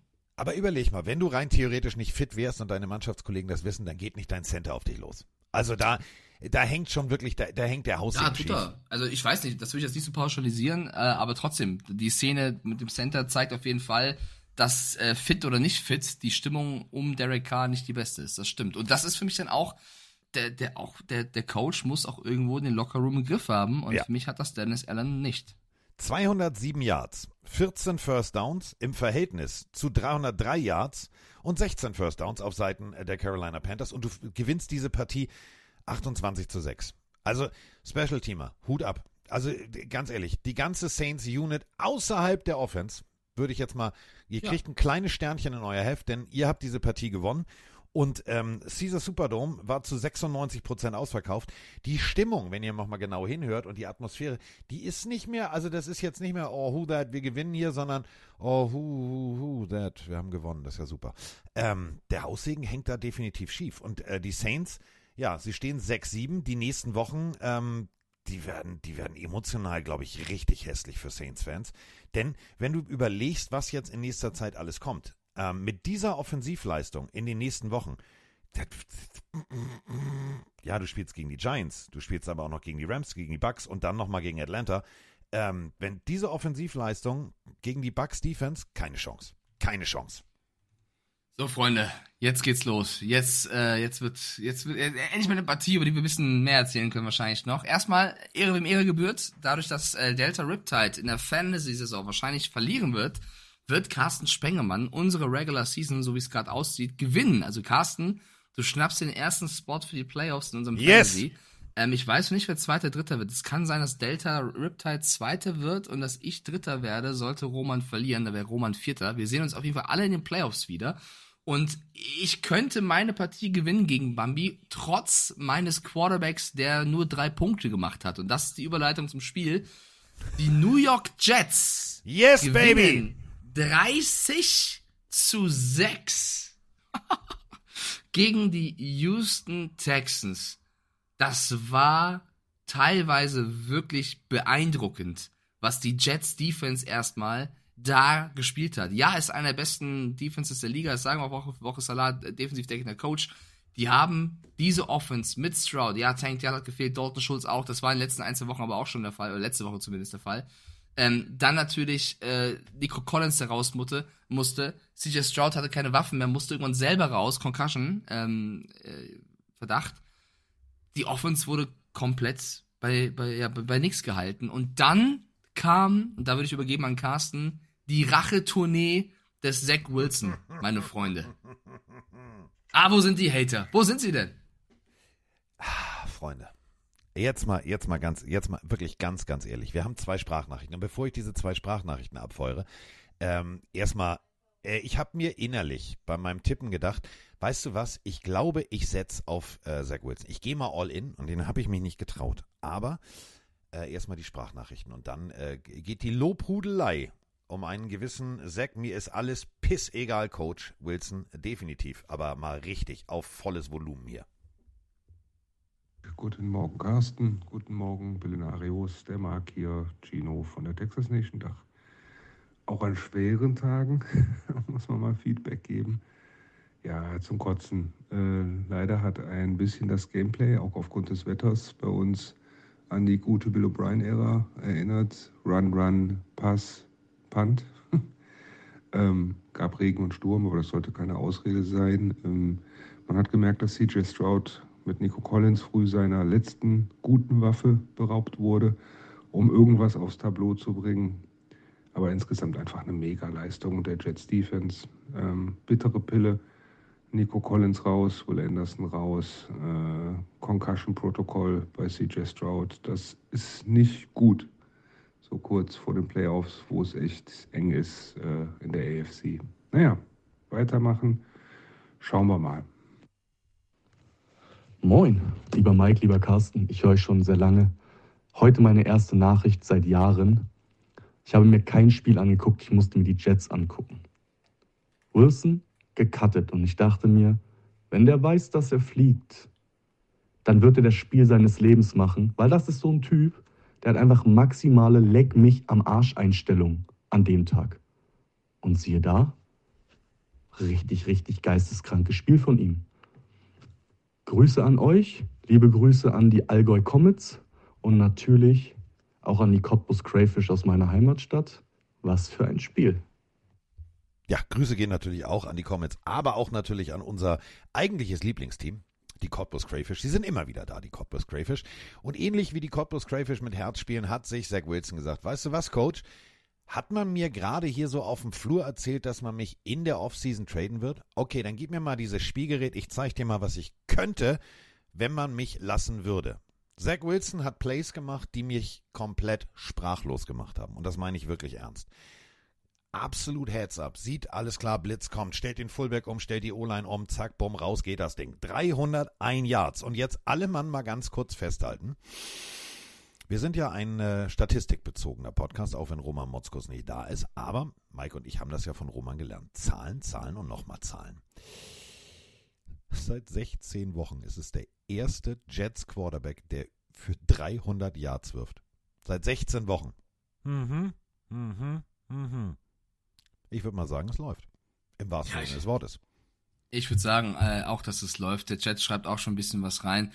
Ähm, wo fangen wir an, wollen wir auf? Also, äh, man muss Zach Wilson einfach loben, nach der ganzen Debatte so zurückzukommen und die Texans Defense, die die Woche zuvor wirklich gefährlich aussah, irgendwie äh, über 300 Yards reinzuprügeln. Das ist schon eine bombenstarke Leistung eines Zach Wilson, der aus dem Nichts gekommen ist. Garrett Wilson, natürlich ein Wahnsinnsspiel. Garrett Wilson, neun Catches, 108 Yards, das war sein Go-To-Guy. Auf der anderen Seite ein Verlierer hat das Spiel für mich auch auf Seiten der Jets mit Alan Lazar, der wieder komplett ja. da war und spielen konnte. 48 Snaps in der Offense. 48. Kein Target. Kein einzigen. Aber eine Holding Penalty. Danke, Alan. Im, im Bus sitzt du ganz hinten. Minus, minus 10 Yards, super. Also, Ey, das hast du ähm, toll gemacht da, da hast du gesehen den Unterschied Garrett Wilson und Alan Lazar in der Partie. So viel dazu. Das ist aber auch genug Hate gegenüber den Jets. Wie gesagt, Zach Wilson verdient all das Lob. Er hat endlich gezeigt, wie falsch es auch war, von Salah ihn rauszunehmen oder zumindest ähm, so mit ihm auch umzugehen oder wie auch die Medien mit ihm umgegangen sind. Ich erinnere an die Worte von Aaron Rodgers, ähm, der ausnahmsweise mal recht hatte mit seinem Bashing. Ähm, das war auch keine gute Medienarbeit, muss man auch mal sagen, in den letzten ein, zwei Wochen von diversen Medien da so auf Wilson zu gehen. Klar, der hat schlechte Spiele gehabt, das muss man auch schreiben, wenn er schlecht spielt. Aber dann einem Jungen dann komplett ähm, die Football- ja, abzusprechen, geht einfach zu weit. Und das war typisch New York-like auch zu viel. Und er hat jetzt einfach auf den Platz geantwortet, muss es natürlich weiter beweisen. Eine gute, ein gutes Spiel reicht nicht gegen eine Texans Offense, die wie gesagt auch zahnlos war irgendwann. Aber trotzdem, ähm, starkes Spiel von Wilson. Die einzige, das einzige, was ich noch mehr loben würde, ist die Defense, wie gesagt, bei der Jets, die halt die Texans ohne ihre Playmaker auch komplett auseinandergenommen haben. Also wenn die Texans in den ersten acht Possessions achtmal punten müssen, dann äh, sagt das einiges aus. Und CJ Stroud ist in der MVP-Diskussion ähm, und äh, ja, ihm fehlten die Receiver. Ähm, er hatte nur noch Backups. Er hatte zwar seine beiden Running Backs, die haben aber auch nicht viel geliefert. Also die, die wurden komplett in ihre Einzelteile zerlegt, auch aufgrund ihrer Verletzungen. Aber für alle Texans-Fans, die jetzt reinschreiben, irgendwie, ja, Verletzungspech hier aber auch. Ihr wisst schon, dass Aaron Rodgers theoretisch hätte auch spielen können, ne? Also, so ist es nicht. Die Jets haben auch Spieler, die gefehlt haben. Das war ein, ein cooles Footballspiel, weil die Jets äh, mal ihren Comeback ähm, gezeigt haben. Und ich weiß nicht, so ein Aaron Rodgers, der vielleicht irgendwann fit wird, jetzt wird's doch nochmal spannend, ne? Jetzt wirst du doch nochmal drüber reden. Also mir hat dieses Spiel sehr gefallen, weil es die Texans so ein bisschen wieder geerdet hat. Plus, tut mir sehr leid, was die ganzen Verletzungen angeht. Und die Jets, da ist jetzt nicht nur eine kleine, ein kleiner Funken übergesprungen, sondern eine kleine Flamme ist entstanden. Und das finde ich ganz cool. Ja, die Jets haben definitiv den Afterburner reingepackt. Ähm, gute Defense-Leistung, auch speziell CJ Stroud unter Druck zu setzen. Ähm, und zwar sukzessive von, von, von Drive zu Drive sich zu steigern. Man hat immer wieder andere Blitzpakete gesehen, man hat immer wieder Druck von anderen Seiten gesehen, was CJ Stroud natürlich dann teilweise auch in Situationen gebracht hat. Klar, ja, Nico Collins hat die 1000-Yard-Marke gebrochen, aber der fehlte irgendwann. Es fehlte dann irgendwann tatsächlich das Angriffspaket, aber wir tun ja auch immer dann nicht so, äh, wir sollten nicht so tun, meine ich damit, dass äh, CJ Stroud alleine da stand, sondern er hat ja trotzdem noch Anspielstationen. Aber die haben die, die, die Jets mit Source Gardner, mit, äh, mit allen möglichen souverän rausgenommen. Das hat mir richtig gut gefallen. Und was mir einfach wirklich den, den, den Glauben an dieses, es ist mir scheißegal und auch an die damalige Entscheidung der Jets für einen Brigham Young Cougars ähm, Quarterback zu gehen, wo viele gesagt haben, warum, das ist der Zach Wilson, den ich am College gesehen habe. Der mit, mit, mit, mit, mit, mit Eiern in der Pocket steht und sagt, ja, dann komm doch, dann komm doch. Weißt du, so, so am, am Pass Rush vorbei den Ball zu bedienen, so, und dann auch zu, auch seine Teamkollegen zu vertrauen. Also überleg mal, dein Kicker äh, schießt aus 52 Yards, nimmt Punkte mit. Es hat alles funktioniert, weil, und das fand ich auch geile Bilder an der Seitenlinie, wie Zach Wilson da rumgelaufen ist und den Jungs auf dem Helm geslappt hat und gesagt hat, ey, wir kriegen das hin, wir kriegen das hin, nächster Drive, nochmal, nochmal. Das war schon cool. So, CJ Stroud müssen wir kurz nochmal drüber sprechen. So ein bisschen Tour Tango Vajoa im Rückwärtsfallen bei einem nicht übertrieben harten äh, Hit, geht zu Boden, schlägt mit dem Kopf auf, äh, das war im vierten Viertel, musste dann kurz raus ins blaue Zelt, äh, zurecht, denn wenn du mit dem Kopf da so aufschlägst, ähm, das sah nicht gut aus, aber ähm, immerhin kein direkter Impact, weißt du, von vorne und hinten, sondern nur von hinten. Ähm, muss man jetzt abwarten, was passiert. Ähm, Wäre natürlich schade für die Texans, wenn er jetzt eine Woche pausieren müsste, denn du hast es gerade gesagt, Mike, die sind noch im Playoff-Rennen. Ja, die sind noch im Playoff-Rennen und ich möchte noch mal eine Sache hervorheben bei den Jets und zwar ist das das Cornerback-Duo, also DJ Reed und Source Gardner, wahrscheinlich das beste, das beste Cornerback-Duo der Liga, weil hier auch ab und zu wieder gegen Source Gardner geschossen worden ist, dass er vielleicht doch nicht so gut sei. Ja, das war jetzt gegen viele Backups auch, aber auch äh, da, wenn du gesehen hast, wie er gespielt hat, für mich Source Gardner einer der wichtigsten Spieler. Der hat auch teilweise ein paar Calls gegen sich bekommen in diesem Spiel. Also ich erinnere an die eine ähm, ja, Illegal Contact Nummer, wo er gefühlt vom, vom Texans Receiver, ich weiß gerade gar nicht, wer das war, irgendwie rumgeschubst wurde, wo du genauso hättest ähm, Offensive ja. Pass Interference pfeifen können. Also Source Gardner für mich auch, also ich verstehe nicht, wie man so einen Spieler haten kann. Klar, der polarisiert neben dem Platz vielleicht mit ein paar Sachen, aber auf dem Feld, typischer Corner, ähm, Darren Reed, die Texans haben es gemerkt. Also du hast gegen die beiden Jungs mit deinen Backups nix reißen können. Aber gut, machen die Texans nicht zu sehr fertig, die machen uns dieses Jahr sehr viel Spaß und äh, werden auch davon zurückkommen. Ich hoffe, die Leute sind nicht allzu schlimm verletzt, weil es wäre schade, wenn die Season so enden würde. Wir wollen alle ähm, gesunde Spieler auf dem Platz sehen. Trotzdem, abschließend Jets Top Performance. Nächste Partie wären die Los Angeles Rams gegen die Baltimore Ravens. Ich würde kurz gerne einen Moment, ein, einen Moment für die Kompetenz von Mike Stiefelagen, eine ehrfürchtige Schweigesekunde einlegen. Oh Gott, so schlimm. Ja, so. Und da sind wir wieder. Sagen wir es mal so. Mike Stiefelhagen sagt, oh, Rams gegen Ravens, das könnte so ein richtig enges Ding werden, was bis zum Ende ganz spannend wird. Zitat aus der letzten Folge. Ich habe gedacht, ja, ne, komm, das ist die Ravens Defense, ne, habe ich auch im Fantasy-Team, die müssen funktionieren. Ja, äh, hat denen wohl keiner gesagt, dass ich sie im Fantasy-Team habe und dass äh, sie vielleicht einfach mal souverän spielen sollten, denn Overtime, man liest tatsächlich, man liest tatsächlich die Rams zu Hause in Baltimore einfach mal Football spielen. Und da habe ich mir nur gedacht, so, okay, Matthew Stafford für 294 Yards und drei Touchdowns. Alter Falter, was ist hier los? Auf der anderen Seite Lamar Jackson 316 Yards. Wir haben beide noch gesagt, ich glaube, es wird ein sehr passlastiges Spiel von Lamar Jackson. Ja, der hat zugehört. Der hat nämlich genau das gemacht. 37 zu 31 gewinnen die Ravens in Overtime. Geiles Footballspiel. Es war ein geiles Footballspiel, aber wenn ich ehrlich bin, also es war wirklich von beiden Seiten ein geiles Footballspiel. Ich fand die Rams im Endeffekt fast besser. Also ich fand, es war wirklich ein ja. cooles Spiel. Stafford für mich sogar der Quarterback, der weniger Fehler gemacht hat. Ähm, aber ist scheißegal, Alter. Baltimore hat das Spiel gewonnen und das ist alles, was zählt. Die Ravens-Fans interessiert nicht, wer besser gespielt hat. Es war auf beiden Seiten Highlight-Football, ähm, hat sehr viel Spaß gemacht. Vielleicht hat die Secondary der Rams ein bisschen zu viel zugelassen, vor allem zu Beginn, wo Isaiah Likely plötzlich in der Touchdown, in der Endzone seinen Touchdown bejubeln konnte. Aber es war wirklich das, ähm, ja, das Spiel, was man sich gewünscht hat. Es war kein Low-Scoring-Game, es war ein High-Scoring-Game. Über 410 Yards ähm, äh, hatte die Ravens Defense auch zugelassen. Die eine Szene war schon fast slapstick-like, als Tyler Linderbaum den Ball irgendwo hin snappt und Lamar Jackson, also ich habe selten so guten Schuss auf Schalker Seiten gesehen. Also in der Endzone kickt Jackson den Ball aber weg zum Safety, weil er auch keinen Bock mehr hatte. Das ist also, Junge, wenn du irgendwie Bock hast, zwischen den Spielen nochmal ein bisschen zu kicken, wir brauchen einen Stürmer schöner Schuss. Ähm, das Vor war so den die Ball Snaps. so zu treffen. Ja, also, der hat gar keinen Bock, ja, der ist ja nicht rund. Er haut das Ding zum Safety, so wie ich, was ist das für ein Snap? Pam, komm, gib den zwei Punkte, was ist denn das? Das war schon sehr, sehr geil. Ähm, nee, war ein cooles Footballspiel. Also wirklich, als, als neutraler Fan, ich hatte eine Menge Spaß. Ich hätte es beiden gegönnt, am Ende zu gewinnen. Es waren in Overtime dann die, die Ravens, aber ähm, die Rams machen weiterhin, wie ich finde, wir haben ja auch in der letzten Folge drüber gesprochen, ähm, zeigen, dass sie mit vielen jungen Spielern viel erreichen können. Und auch da Sean McVay, top Arbeit. Ich muss ganz ehrlich sagen, die, die Szene, die du gerade beschreibst, ähm, die haben meine Nachbarn, glaube ich, gehört. Weil ich habe nur gedacht, was? Wurde sehr laut. Ähm, aber, und da muss man halt sagen, smart, andere Quarterbacks hätten gesagt, oh, den, den versuche ich noch irgendwie und dann mache ich noch und dann mache ich, bin ich der Held hier im Erdbeerfeld. Und er sagt sich, nee, nee, besser zwei als sechs, das ist mir scheißegal. Ähm, souverän genommen, das Ding. Also Fußtechnik, Ada, muss man sagen. muss, man, muss man echt sagen. Schön getroffen, den Ball.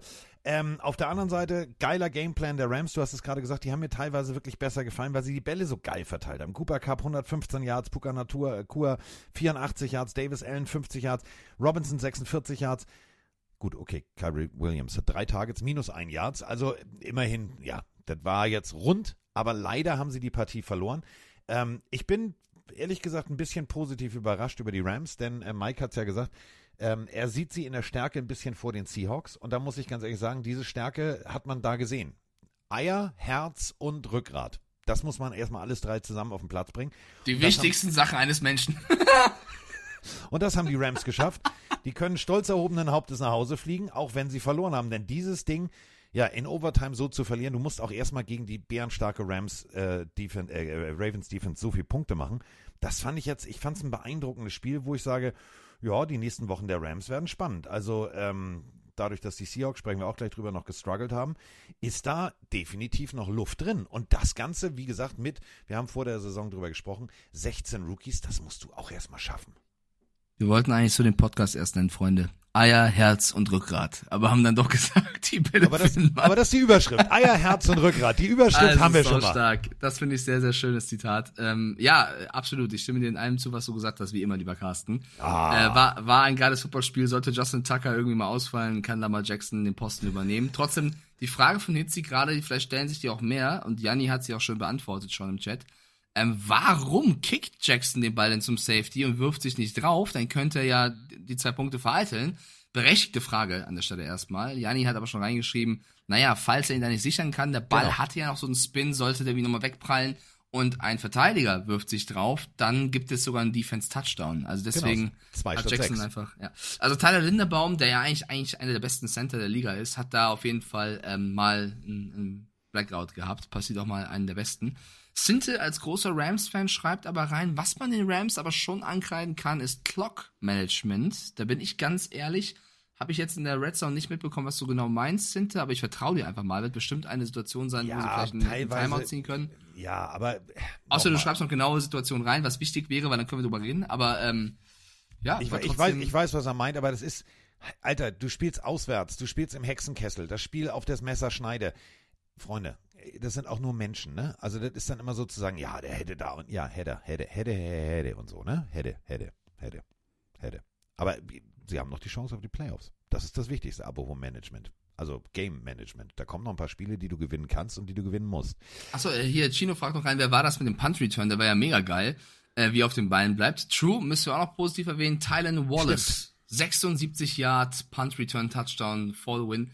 Geil. Also, Geile war, Nummer. Auch. War mega. Das war, das ja. war gro das war olympischer Abfahrtslauf. ähm, ich wollte äh, eine Sache noch zum Spiel sagen. Ich hab's vergessen. Ach. Wenn, dann ja. war es ja nicht wichtig. Ja, wahrscheinlich hast du recht. Wenn es dir einfällt, ruf's einfach in der nächsten Partie rein, denn da sind so wenig Punkte okay. passiert, da können wir einfach ja. offen drüber sprechen. Ja. Dafür haben wir. Achso, ja, stopp, ich hab's, ich hab's. Ah, oh, er hat's. Die Szene, wo Aaron Donald von halb Baltimore aufgehalten wird. Hast du die gesehen? Gibt ja. wird bei Twitter hochgeladen. Aaron Donald wird von drei O-Linern festgehalten, Freunde.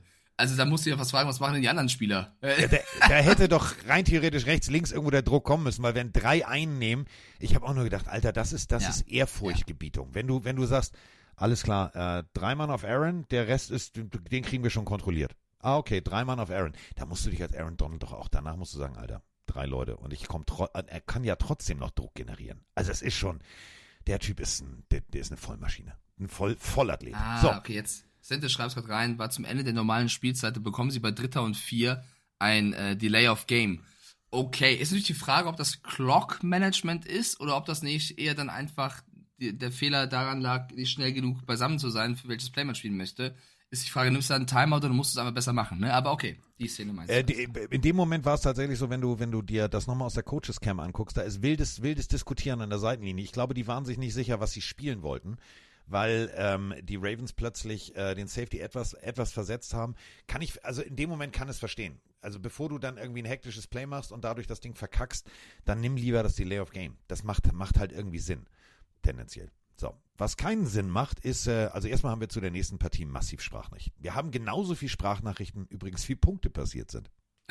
Ja, moin hier bei den Gosrak hier. Ähm, ja, letzte Woche hieß es noch, Mensch, Chargers gewinnen nur 6-0 gegen, ähm, gegen die Patriots. Ist ja ein Fußballergebnis. Da dachten sich die Vikings und die Raiders wohl, holt mal Bier und haben 3-0 hingelegt. Jetzt bleibt natürlich die offene Frage. Wer kriegt das Kunststück hin, 2-0 zu gewinnen? Moin Mike, moin Carsten, hier der Vikings-Fan aus Münster. Ich mach's äh, ganz kurz und schmerzlos. Äh, können wir jetzt über Dobbs reden und über die Alternativen? Liebe Grüße. Ja, moin ihr beiden. Also wir haben jetzt endlich die ersten Punkte im Raiders-Vikings-Spiel. Zwei Minuten vor dem Ende. Äh, ich fasse es nicht. Du zitierst ja mal ganz gerne den Satzkasten, äh, wenn alle ihren Job richtig machen würden, dann äh, würden Footballspiele 0-0 ausgehen. Ich weiß nicht, wer es gesagt hat, aber ich weiß nicht, ob bei diesem Spiel alle ihren Job richtig machen.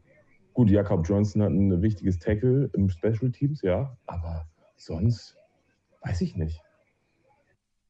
Bildungsauftrag, die erste. Vince Lombardi hat damals gesagt, ein Footballspiel könnte immer 0-0 ausgehen, wenn jeder seinen Job macht.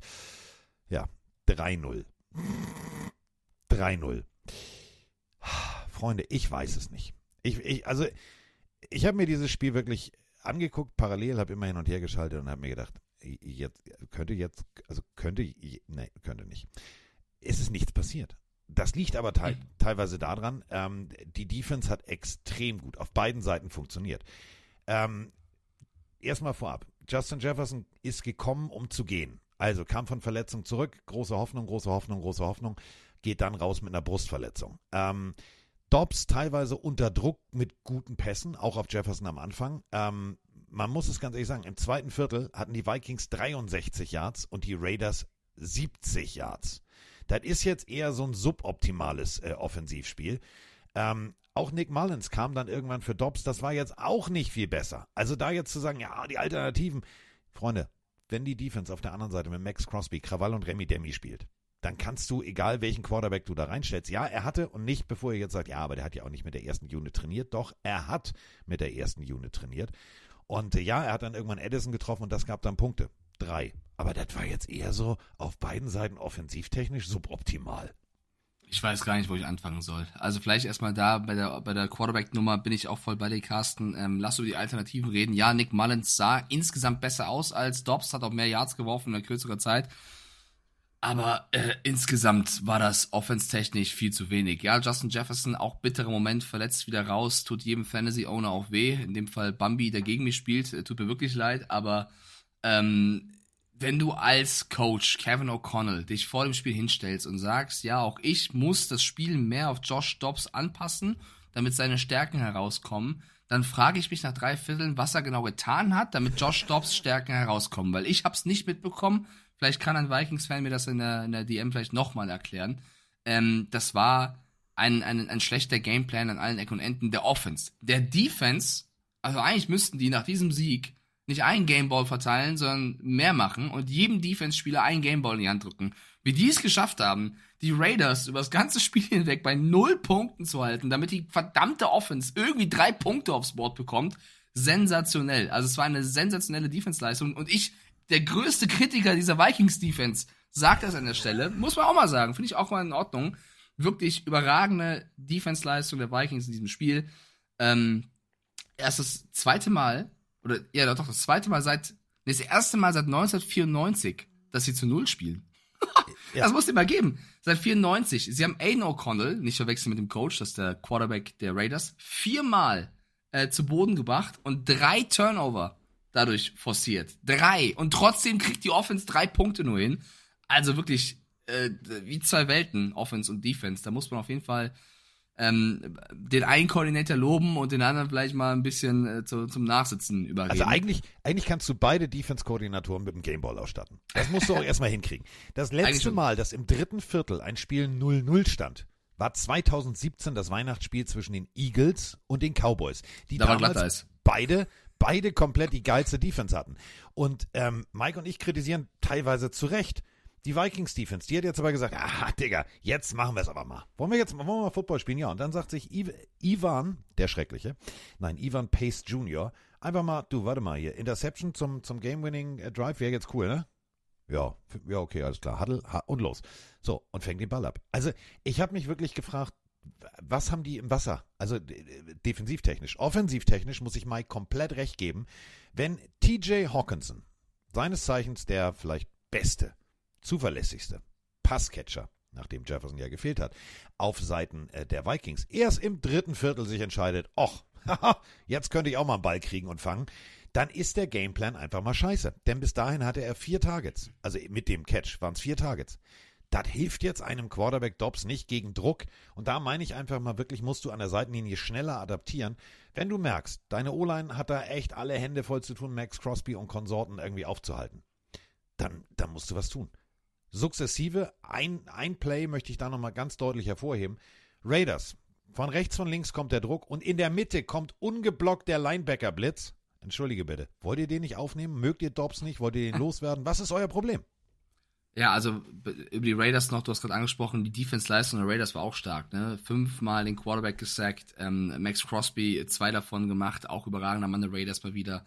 Da kannst du nicht viel machen und es ist so, dass äh, die letzten 251 Spiele, wenn du den Gegner bei drei Punkten gehalten hast, bei den letzten 251 Spielen hast du Spiele dann auch gewonnen. Die Raiders haben bewiesen, dass das auch anders geht, indem du 3 zu 0 verlierst. Und ich bin ehrlich, ich habe auf die Raiders hier gesetzt, ne? Und ich finde das nach wie vor ein, eigentlich ein Tipp, der auch in Ordnung war. Aber wenn du halt drei Punkte zulässt, aber null machst, dann, dann verlierst du auch zu Recht. Und ich bin ehrlich, das hat für mich so ein bisschen die Hoffnung der Raiders gebrochen auf die Playoffs. Also wenn du siehst, wie die Broncos und so gespielt haben, reden wir gleich drüber. Glaube ich, wird's jetzt, also das war für mich eine entscheidende Niederlage ähm, gegen die Vikings, die jetzt aber auch nicht sonderlich stolz sein können. Also es war ein ganz, ganz, ganz weirdes Footballspiel, was durch ein Field Goal von Greg Joseph entschieden wurde. Und wer mir auch sehr leid tut, ist Hunter Renfro, der eigentlich ein Ja. gutes Spiel gemacht hat mit ein paar guten Plays und dann in der entscheidenden Situation, wo die Raiders vielleicht sogar einen Touchdown hätten machen können, den Ball fummelt. Das tut natürlich doppelt weh. Also ganz, ganz. Ähm, Aber, und da sind wir wieder bei dem Lob für die Vikings-Defense, die so oft kritisiert Ja. wurden, Ja, den Ball da so rauszuhitten, ist schon wieder perfekt getimter Hit, perfekt gemacht. Das war jetzt nicht nur ein Fehler von Hunter Renfro, sondern Nee. der Impact forciert den Fumble. Und da muss ich sagen, Alter, Jungs, habt ihr, ihr habt alle auf dem Superman-Heft geschlafen. Ihr habt euch alle gesagt, dieser Stiefelhagen, der kritisiert uns immer. Und der Spengemann gibt ihm auch noch recht. Jetzt machen wir es mal. Ah, okay, komm, dieses Spiel, jetzt einmal richtig. Unglaublich. Okay, dann ab zur nächsten Partie. Die Seattle Seahawks gegen die San Francisco 49ers. Oh, oh, da fängt Carsten schon an, äh, seine Blauwaldtöne von sich zu geben. Ja, was möchtest du, mein kleiner Wal? Hebede, habede, huda. Habede, habede, habede, habede, das ist er. Ähm, auch dieses Spiel. Ich entschuldige mich bei meinem Nachbarn, dass ich wirklich, ich habe, Alter, ich war, ich habe, also lauter geht nicht. Drew Lock spielt statt Geno Smith. Das war der erste Punkt. Da habe ich schon vor der Partie gedacht, oh, könnte das ein X-Faktor sein? Könnte das tatsächlich irgendwie, also stört das oder hat er genug Raps gekriegt mit dem Team? Einziges Problem war, während ich noch überlegt habe, ob das ein Faktor wird, sagt sich Christian McCaffrey. Hier, pass mal auf, diese ganze MVP-Diskussion, die geht mir richtig auf den Pimmel. Gib mir mal das Spielgerät. 72 Yards im ersten, gleich zum Anfang. Da habe ich nur gedacht, okay, also die Seahawks Defense ist noch nicht wach. Die machen irgendwie komische Dinge. Ähm, aber dann ist tatsächlich auch die Seahawks Defense wach geworden und ich habe eins der geilsten Footballspiele gesehen, was ich in den letzten Monaten mir angucken durfte. 28 zu 16 gewinnen die 49ers mit jeweils sieben Punkten in einem Viertel. Zu Deutsch, wir machen das, was wir machen müssen und dann funktioniert das irgendwie. Und auf der anderen Seite, Drew Lock hat tatsächlich guten Football gespielt. Ja, also mit Drew Lock äh, besser gespielt als gedacht. Äh, Geno Smith musste leider draußen bleiben. Sie wollten, hat John Schneider vorher gesagt, die Verletzungen von ihm nicht schlimmer machen, wollten ihn schonen. In so einem Spiel, wo es natürlich trotzdem gegen Divisionsgegner viel geht, trotzdem die Niners mit das beste Team, kann ich die Entscheidung schon irgendwo verstehen. Ich habe eben gesagt, lieber nicht einen angeschlagenen Quarterback spielen lassen, sondern auf dein Backup vertrauen. wenn er ein guter ist und Drew Lock hat, glaube ich, wirklich das Beste äh, für seine Verhältnisse aus der Situation gegen eine starke Niners Defense ähm, getan. Äh, natürlich hat die Seahawks Defense wieder ihre, ihre Schwächen offenbart. Also Debo Samuel konnte schalten und walten, wie er wollte. Ähm, überragendes äh, Spiel gemacht. Und man muss sagen, bei den Niners haben ja auch äh, Spieler gefehlt. Ne? Eric Armstead ähm, nach wie vor gefehlt. Äh, G. Greenlaw hatte sich verletzt, dann Oren Burks hat sich verletzt, James Hargrave hat sich verletzt, Javarius Ward hat sich verletzt. Also das da hat doch einige äh, Spieler gekostet auf Seiten der 49ers. Und eine Situation würde ich gerne hervorheben. Ähm, DK Metcalf, der äh, die Nerven verliert und dann ähm, auf Fred Warner springt und dadurch dann eine Flagge kassiert. Auf beiden Seiten gab es eine Flagge. Ähm, das, wir haben ihn ja gelobt, dass er äh, Wege gefunden hat, sein, seine Energie, die er in sich trägt, ähm, ja, in ein Ventil zu packen, wie diese Gebärdensprache, aber dem Team dann weiterhin Flaggen zu kosten. Das hat er aber falsch nicht. verstanden. Das hat er falsch gesprochen. Also äh, nur Gebärdensprache ist das eine, aber er hat nur Gebärden gemacht. Er ist nämlich auf den Gegner draufgesprungen, wo ich gedacht habe, Diggi, du hast am Anfang so einen geilen Touchdown gefangen. Du hast dem der Partie am Anfang einen Stempel aufgedrückt und dann machst du so eine Kacke. Das geht mir. Ich verstehe ja, dass der Typ emotional ist, aber bitte, ey, geh mal zu einem Therapeuten, leg dich mal hin, kauf dir Lego-Sets, irgendwas, was dich entspannt. Das, das nervt mich. Das nervt mich wirklich. Ja, Und, äh, es ist halt nicht das erste Mal. Das ist Genau. Wenn es mal passiert, okay, dann kannst du sagen, ja gut, der Fred Warner ist so ein schlimmer Finger, der hat bestimmt provoziert. Aber wenn Metcalf zum wiederholten Mal das macht, und Metcalf ist ja der, der anfängt. Also wenn ihr die Szene seht, Metcalf macht ja fast so einen Suplex mit Warner. Also der haut ihn ja Wrestling-like nach hinten, äh, packt ihn dann ins, ins, ins Gitter rein. Also Metcalf, ähm, weiß ich nicht, äh, hilft sein, also in so einem Spiel, wo du, wo du deine Playmaker brauchst, musst du einfach auch mal was abkönnen. Da musst du Trash-Talk abkönnen, da musst du selber von mir aus, äh, spiel auf deren Ebene, aber verlier nicht deine Nerven. Und das ist ja nicht das erste Mal. Und deswegen kritisiere ich ihn hier so stark. Und die Gebärdensprache hat er auch zurückbekommen, ne? Hat er diesen Weg gefunden. Nach dem Spiel hat ähm, Long Snapper der, der Niners, äh, ich glaube in seinem Insta Live oder so, auch Gebärdensprache in die Kamera gemacht, Richtung, Richtung Metcalf. Ich äh, will das jetzt hier nicht betonen, was er gesagt hat, aber äh, verniedlich gesagt, ähm, haben wir es doch gezeigt, du wurdest, ja, Nee. ja, also das Gebärdensprache sogar Du Metcalf der wurdest Niners. mit Liebe körperlich in deine Körperöffnung verliebt. Sagen wir es mal so. Ja, so- so kann man das sagen. Aber davon abgesehen, die haben jetzt nicht deswegen das Spiel verloren, die Seahawks. Aber trotzdem ist es einfach etwas, was ähm, langfristig nervt, als Seahawks-Fan zu sehen, dass einer deiner besten Spieler dauerhaft ähm, seine Nerven nicht im Griff hat. Ja. Einen wunderschönen guten Morgen, hier ist wieder der Markus aus dem schönen Landkreis Rostock. Tja, die Niners gewinnen gegen die Seahawks und oh mein Gott, Purdy hat eine Interception geworfen. Die sozialen Netzwerke explodieren, alle Experten oder sogenannten Experten, nein und niemals MVP und schlechter Quarterback und bla bla bla. Das Einzige, was mich interessiert, ist, welche Spieler Mitte Februar einen Super Bowl-Ring tragen werden. Und spätestens dann können sich all diese sogenannten Experten ihre MVP-Diskussion und ihr ganzen Statistik-Scheiß dahin schieben, wo auch bei mir die Sonne nicht scheint.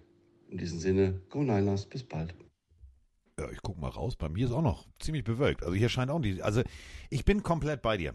Boah, ja, aber Carsten, das ist schon ein bisschen viel. Wir lieben alle Brock Purdy. Für mich, wenn ich einen MVP-Vote hätte, würde gerade an ihn oder Tyreek Hill gehen. Für mich der beste Quarterback, ja. Aber jetzt schon zu sagen, für mich 10 nur Ringe und im Februar werdet ihr sehen, ist für mich die Spur zu weit. Weil es kann ja immer noch sein, dass Purdy eine riesen Regular Season spielt, sich dann verletzt oder sie bitter in den Playoffs rausfliegen und sie doch nicht den Ring gewinnen, macht ihn ja nicht weniger zum MVP, wenn er eine Stud äh, Es geht ja nur um die Regular Season. MVP Ich glaube, ist ich, ja nicht Playoffs glaube, like. ich glaube, du hast ihn falsch verstanden. Ich glaube, Gut, dann er wollte, er, nee, ich glaube, er wollte damit nicht sagen, dass äh, hier und äh, wir gewinnen eh den Super Bowl, sondern dass ihn diese ganzen Diskussionen nerven und dass es ja im Endeffekt Ja, aber nee, nee, nur nee, um hat- eine Trophäe geht. Ich habe die große. verstanden. Ja, aber genau, aber er sagt, der, der, der, die große Trophäe interessiert ihn. Das hat aber nichts in der MVP-Diskussion äh, verloren. Ne? Das sind ja zwei Themen. Also MVP-Diskussion ist Regular Season. Da sind wir alle beide zu sagen, Purdy ist im Topf. Da gibt es Experten, die das anders sehen. Schön für die. Ich sehe das eindeutig. Bin ich dabei. Aber jetzt zu sagen, dass das zu vermischen mit dem Super Bowl ist für mich eine ganz andere Nummer. Ich würde es Purdy und den Niners gönnen. Ich würde trotzdem auch an Niners Stelle, ähm, wir haben es bei den Eagles gesehen, es geht sehr, sehr schnell, nicht abheben. Ja, Freunde, ihr müsst jedes Spiel gewinnen. Man kann immer ein schlechtes Spiel haben, es kann immer eine Verletzung passieren. Ich finde es sympathisch, wenn man mit dem Erfolg, den man hat, den verdienten Erfolg, den man hat, auch dementsprechend umgeht. Ich mag das nicht, dann von oben herab zu reden und dann könnt ihr euch irgendwas hinstecken, wo die Sonne nicht scheint. Ist nicht ganz meine, meine Sprache, wenn ich ganz ehrlich bin. Und ich bin Patriots-Fan. Wir haben auch ein paar Jahre lang gewonnen. Und ich glaube, ich habe jetzt, klar, Carsten hier und da gerne mal geärgert, aber jetzt nicht Ja. ernsthaft so, dass ich dich irgendwie da beleidigt hätte oder Doch, so. ich war, ich war sogar deswegen in Behandlung. Ich war deswegen Ja, in, der okay, in der Deswegen, Gesprächstherapie. ähm, lass zurück zum Punkt kommen. Brock Purdy wieder in Interception hin oder her, ist total egal, da hat die doch Audionachricht recht. Äh, Riesenspiel mit den Waffen, die er hat, perfekt genutzt, Woche für Woche gegen ähm, die Seahawks diesen Fall. Was mir äh, wirklich, äh, das möchte ich nochmal hervorheben, ähm, Seahawks spielen Cover Free. Ähm, du siehst, alles klar, hier, äh, ich mache mal eben kurz, kurze Ansage. Und plötzlich, Cover Free, ne, kannst du schlagen, indem du ein Overload spielst, also indem du mehr Leute in die Coverage reinschickst. Und äh, du schickst äh, CMC raus, statt zu blocken, geh mal auf, geh mal auf eine kurze Passroute. Jetzt muss sich Jamal Adams als Safety entscheiden. Oh, gehe ich nach vorne, gehe, bleibe ich. ah, Und dieser Bruchteil einer Sekunde führte dazu Debo Samuel Abfahrt. Hup, hup, weg ist er. Was mir genauso gut gefallen hat, einfach mal ganz smart, wirklich ganz smart von Purdy gesehen. Okay, Kittle, da ist ein Holding, die Strafe kriege ich, aber jetzt warte ich, die, die, die eine Sekunde warte ich noch. Und dann schicke ich den Ball los. Kittle, 44 Jahre Touchdown, trotz Holding äh, von Safety Love. Also geil, smart gespielt. Und äh, auf der anderen Seite, das muss man halt auch wirklich sagen, ähm, Woolen Forster ein Fumble, die Seahawks dann wieder mit dem Drive unterwegs und so weiter und so fort. Trotzdem, die 49ers haben einfach souverän auf beiden Seiten des Balles am Ende diese Partie mit 28-16 gewonnen. Ähm, Drew Lock hat mir gut gefallen, das sah gut aus. Ähm, aber im Endeffekt ist es Purdy und es ist ein All-Star-Ensemble in der Offense. Das, so, das zu covern ist extrem schwer. Ja, und sie stehen jetzt äh, 10-3. Die San Francisco 49ers, die Rams und die Seahawks stehen 6-7. Also da eben dann ähm, das enge Duell um den zweiten Platz. Kommen wir zum nächsten Spiel. Und das wird jetzt für Emotionen sorgen, Freunde. Da brauchen wir auch mal den Twitch-Chat. Ich glaube, Carsten möchte mit seinen Wahltönen wieder andeuten. Er hat eine Sprachnachricht. Ich würde mich wundern, wenn nicht. Lass mich nur das Spiel ankündigen. wir beide hatten recht und die Plenarios hatten Unrecht. In dem Fall, die Buffalo Bills haben gegen die Kansas City Chiefs gewonnen. Guten Morgen, Herr Spengemann. Guten Morgen, Herr Stiefelhagen. Während ich Stopp mal, die halte ich an. Herr Stieflagen. Herr Spengler. Also ich bin ja schon alt, aber Mike, der ist ja noch, der ist, Doch. der ist ja noch jung. Sag doch mal einfach. Weg zu einer Mathe-Klausur befinde, habe ich mir gerade eben noch die Highlights von dem Spiel der Chiefs gegen die Bills gestern Abend angeschaut. Und ich muss sagen, wie soll es mit den Chiefs weitergehen? Die Wide Receiver sind komplett inkonstant und wenn sie mal Plays hinkriegen, dann sind die meistens nicht besonders groß. Big Plays sind eigentlich nicht existent. Mahomes kann auch nichts mehr, außer sich bei den Refs irgendwie zu beschweren, dass da was falsch entschieden wurde. Man muss einfach sagen, es erinnert alles wieder sehr an diese 2021er Saison, wo man auch am Ende, glaube ich, 12-5 stand, auch gegen große Gegner dann verloren hat, unter anderem gegen Buffalo und da hatten wir auch diesen Losing Streak von zwei Wochen. Also ich sehe hier auch zu dieser Saison deutlich Parallelen. Was ich aber positiv hervorheben möchte, sind die o ist die O-Line. Da kann man nichts mäkeln. Die wurde super gedraftet in den letzten Jahren, super aufgestellt. An die lasse ich nicht rankommen. Woran liegt's? Wie weit könnte es für die Chiefs dieses Jahr noch gehen? Was meint ihr? Ja, hallo Carsten, hallo Mike. Äh, Heike aus dem Kreis Stormann hier. Äh, Chiefs gegen äh, die Bills lässt mich nicht schlafen. Was für ein Spiel wieder, was für ein Defense-Battle. Aber der Schluss, musste es wirklich so sein? Zuerst wollte ich Tuni verfluchen, dass er so blöd war, sich da aufzustellen. Aber muss man da unbedingt eine Flagge werfen und einen der geilsten Spielzüge überhaupt der ganzen Saison dadurch kaputt machen?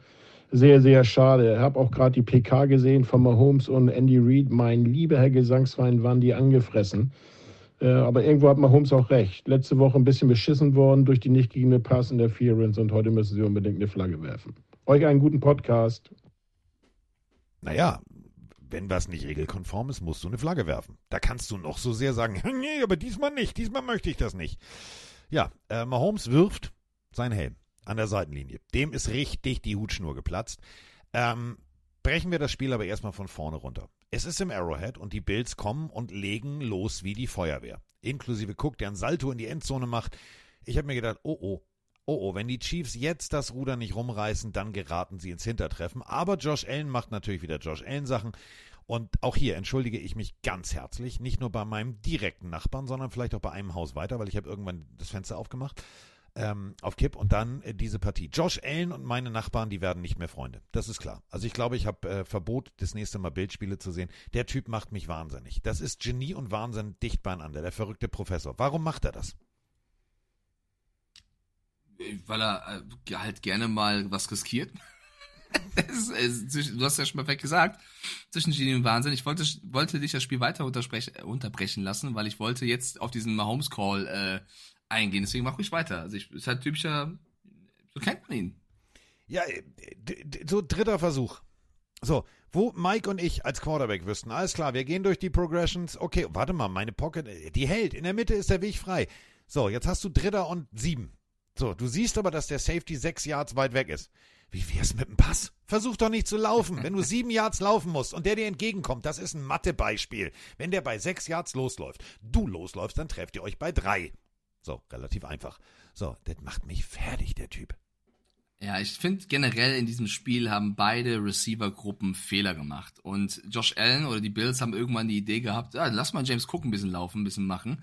Ähm, das war im Endeffekt dann auch der Weg zum Sieg, warum sie das Spiel äh, zu Beginn des Spiels dann auch äh, dominiert haben und 2017 gewinnen konnten.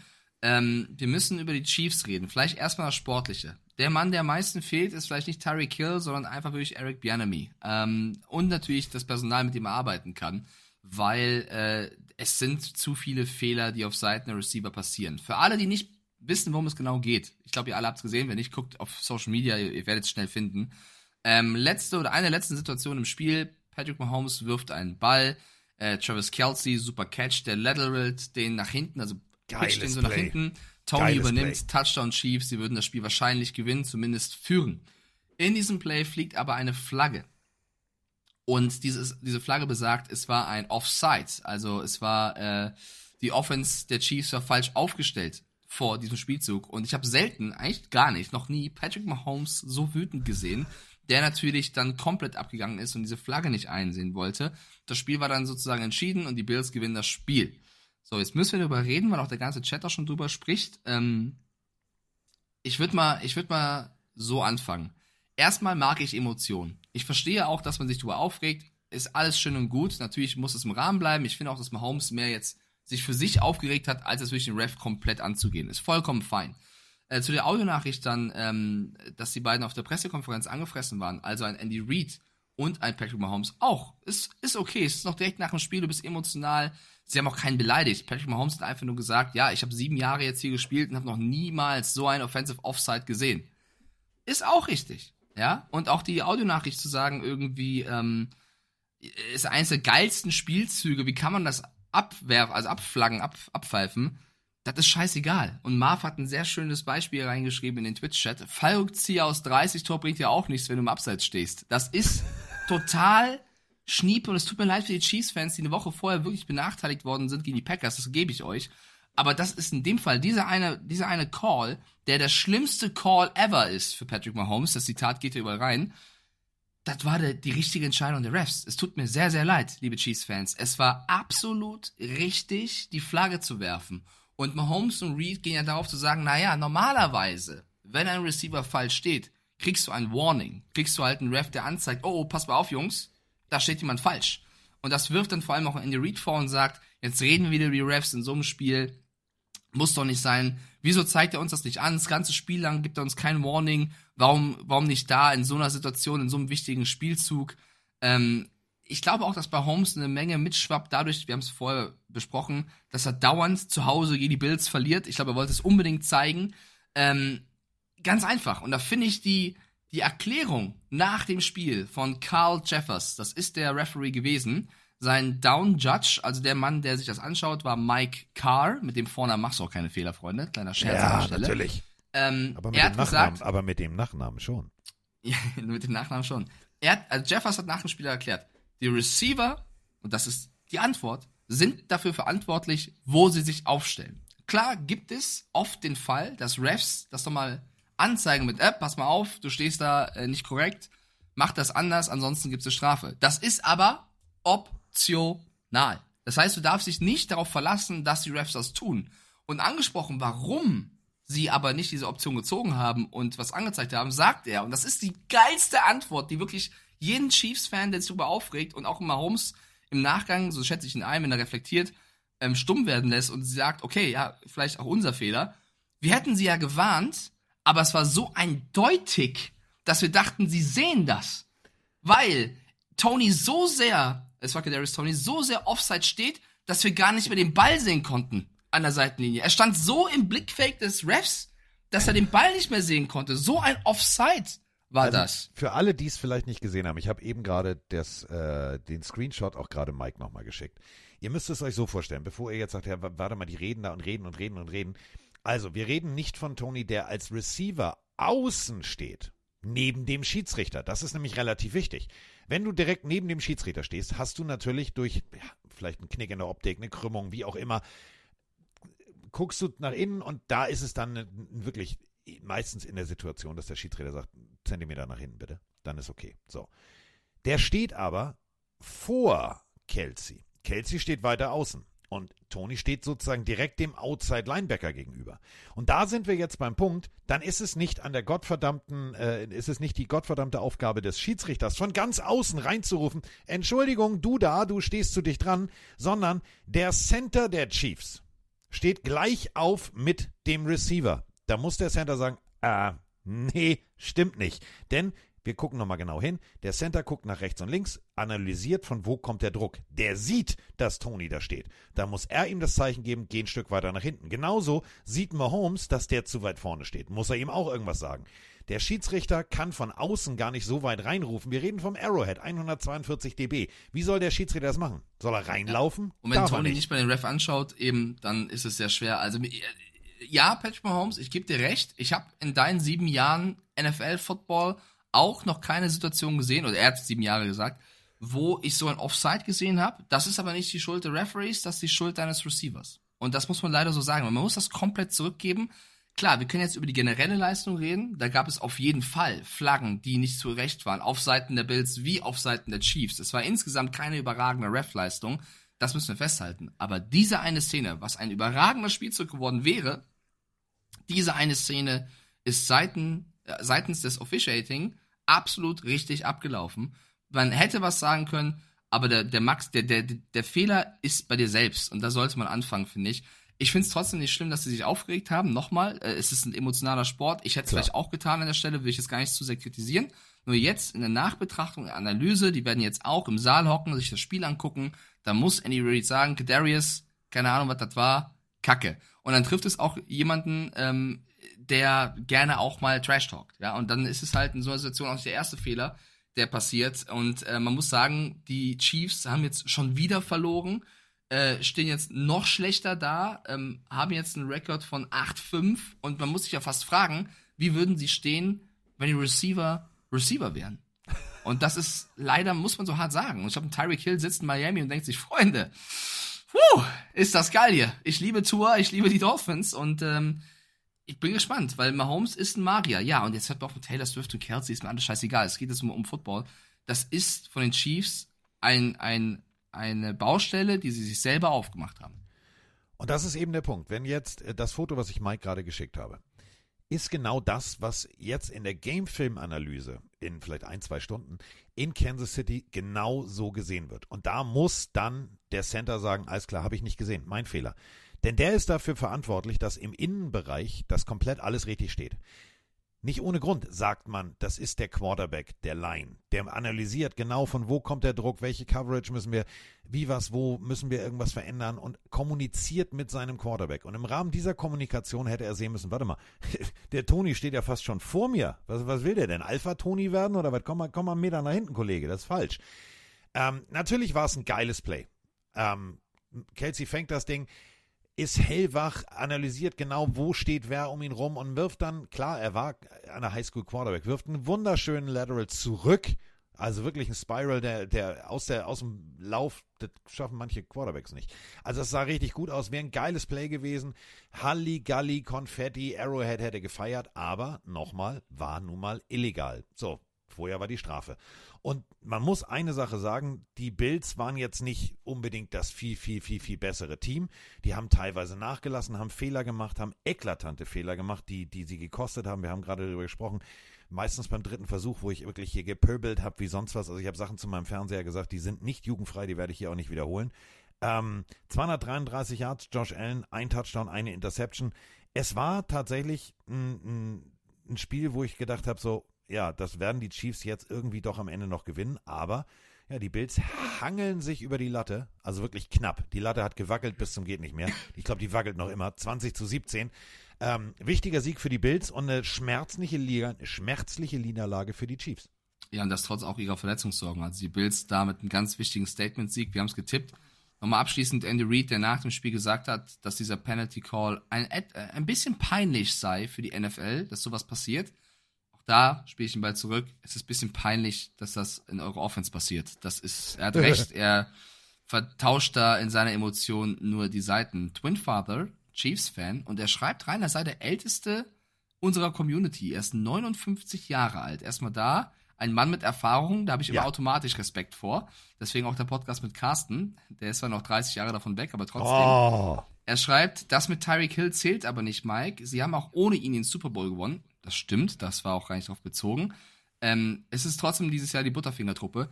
Tyreek Hill wird sich trotzdem bei Miami denken und lachen. Schön, dass ihr da mit dem Receiver Probleme habt. Ich habe ja eingangs gesagt, der Mann, der fehlt, ist äh, Eric Bianemi. So.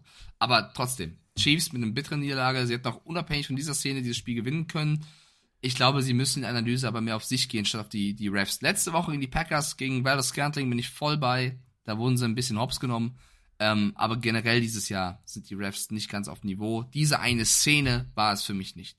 Nein, die war, die war es hundertprozentig. Die lasse ich auch nicht, die lasse ich auch nicht gelten. Ähm, da musst du, da musst du dir an die eigene Nase packen. Du hast, du hast, wie gesagt, du hast einen O-Liner, du hast einen Guard, du hast einen Tackle. Die stehen alle daneben auf der Seite. Da muss irgendeiner sagen, ah, Diggi, zu weit vorne, zu weit vorne.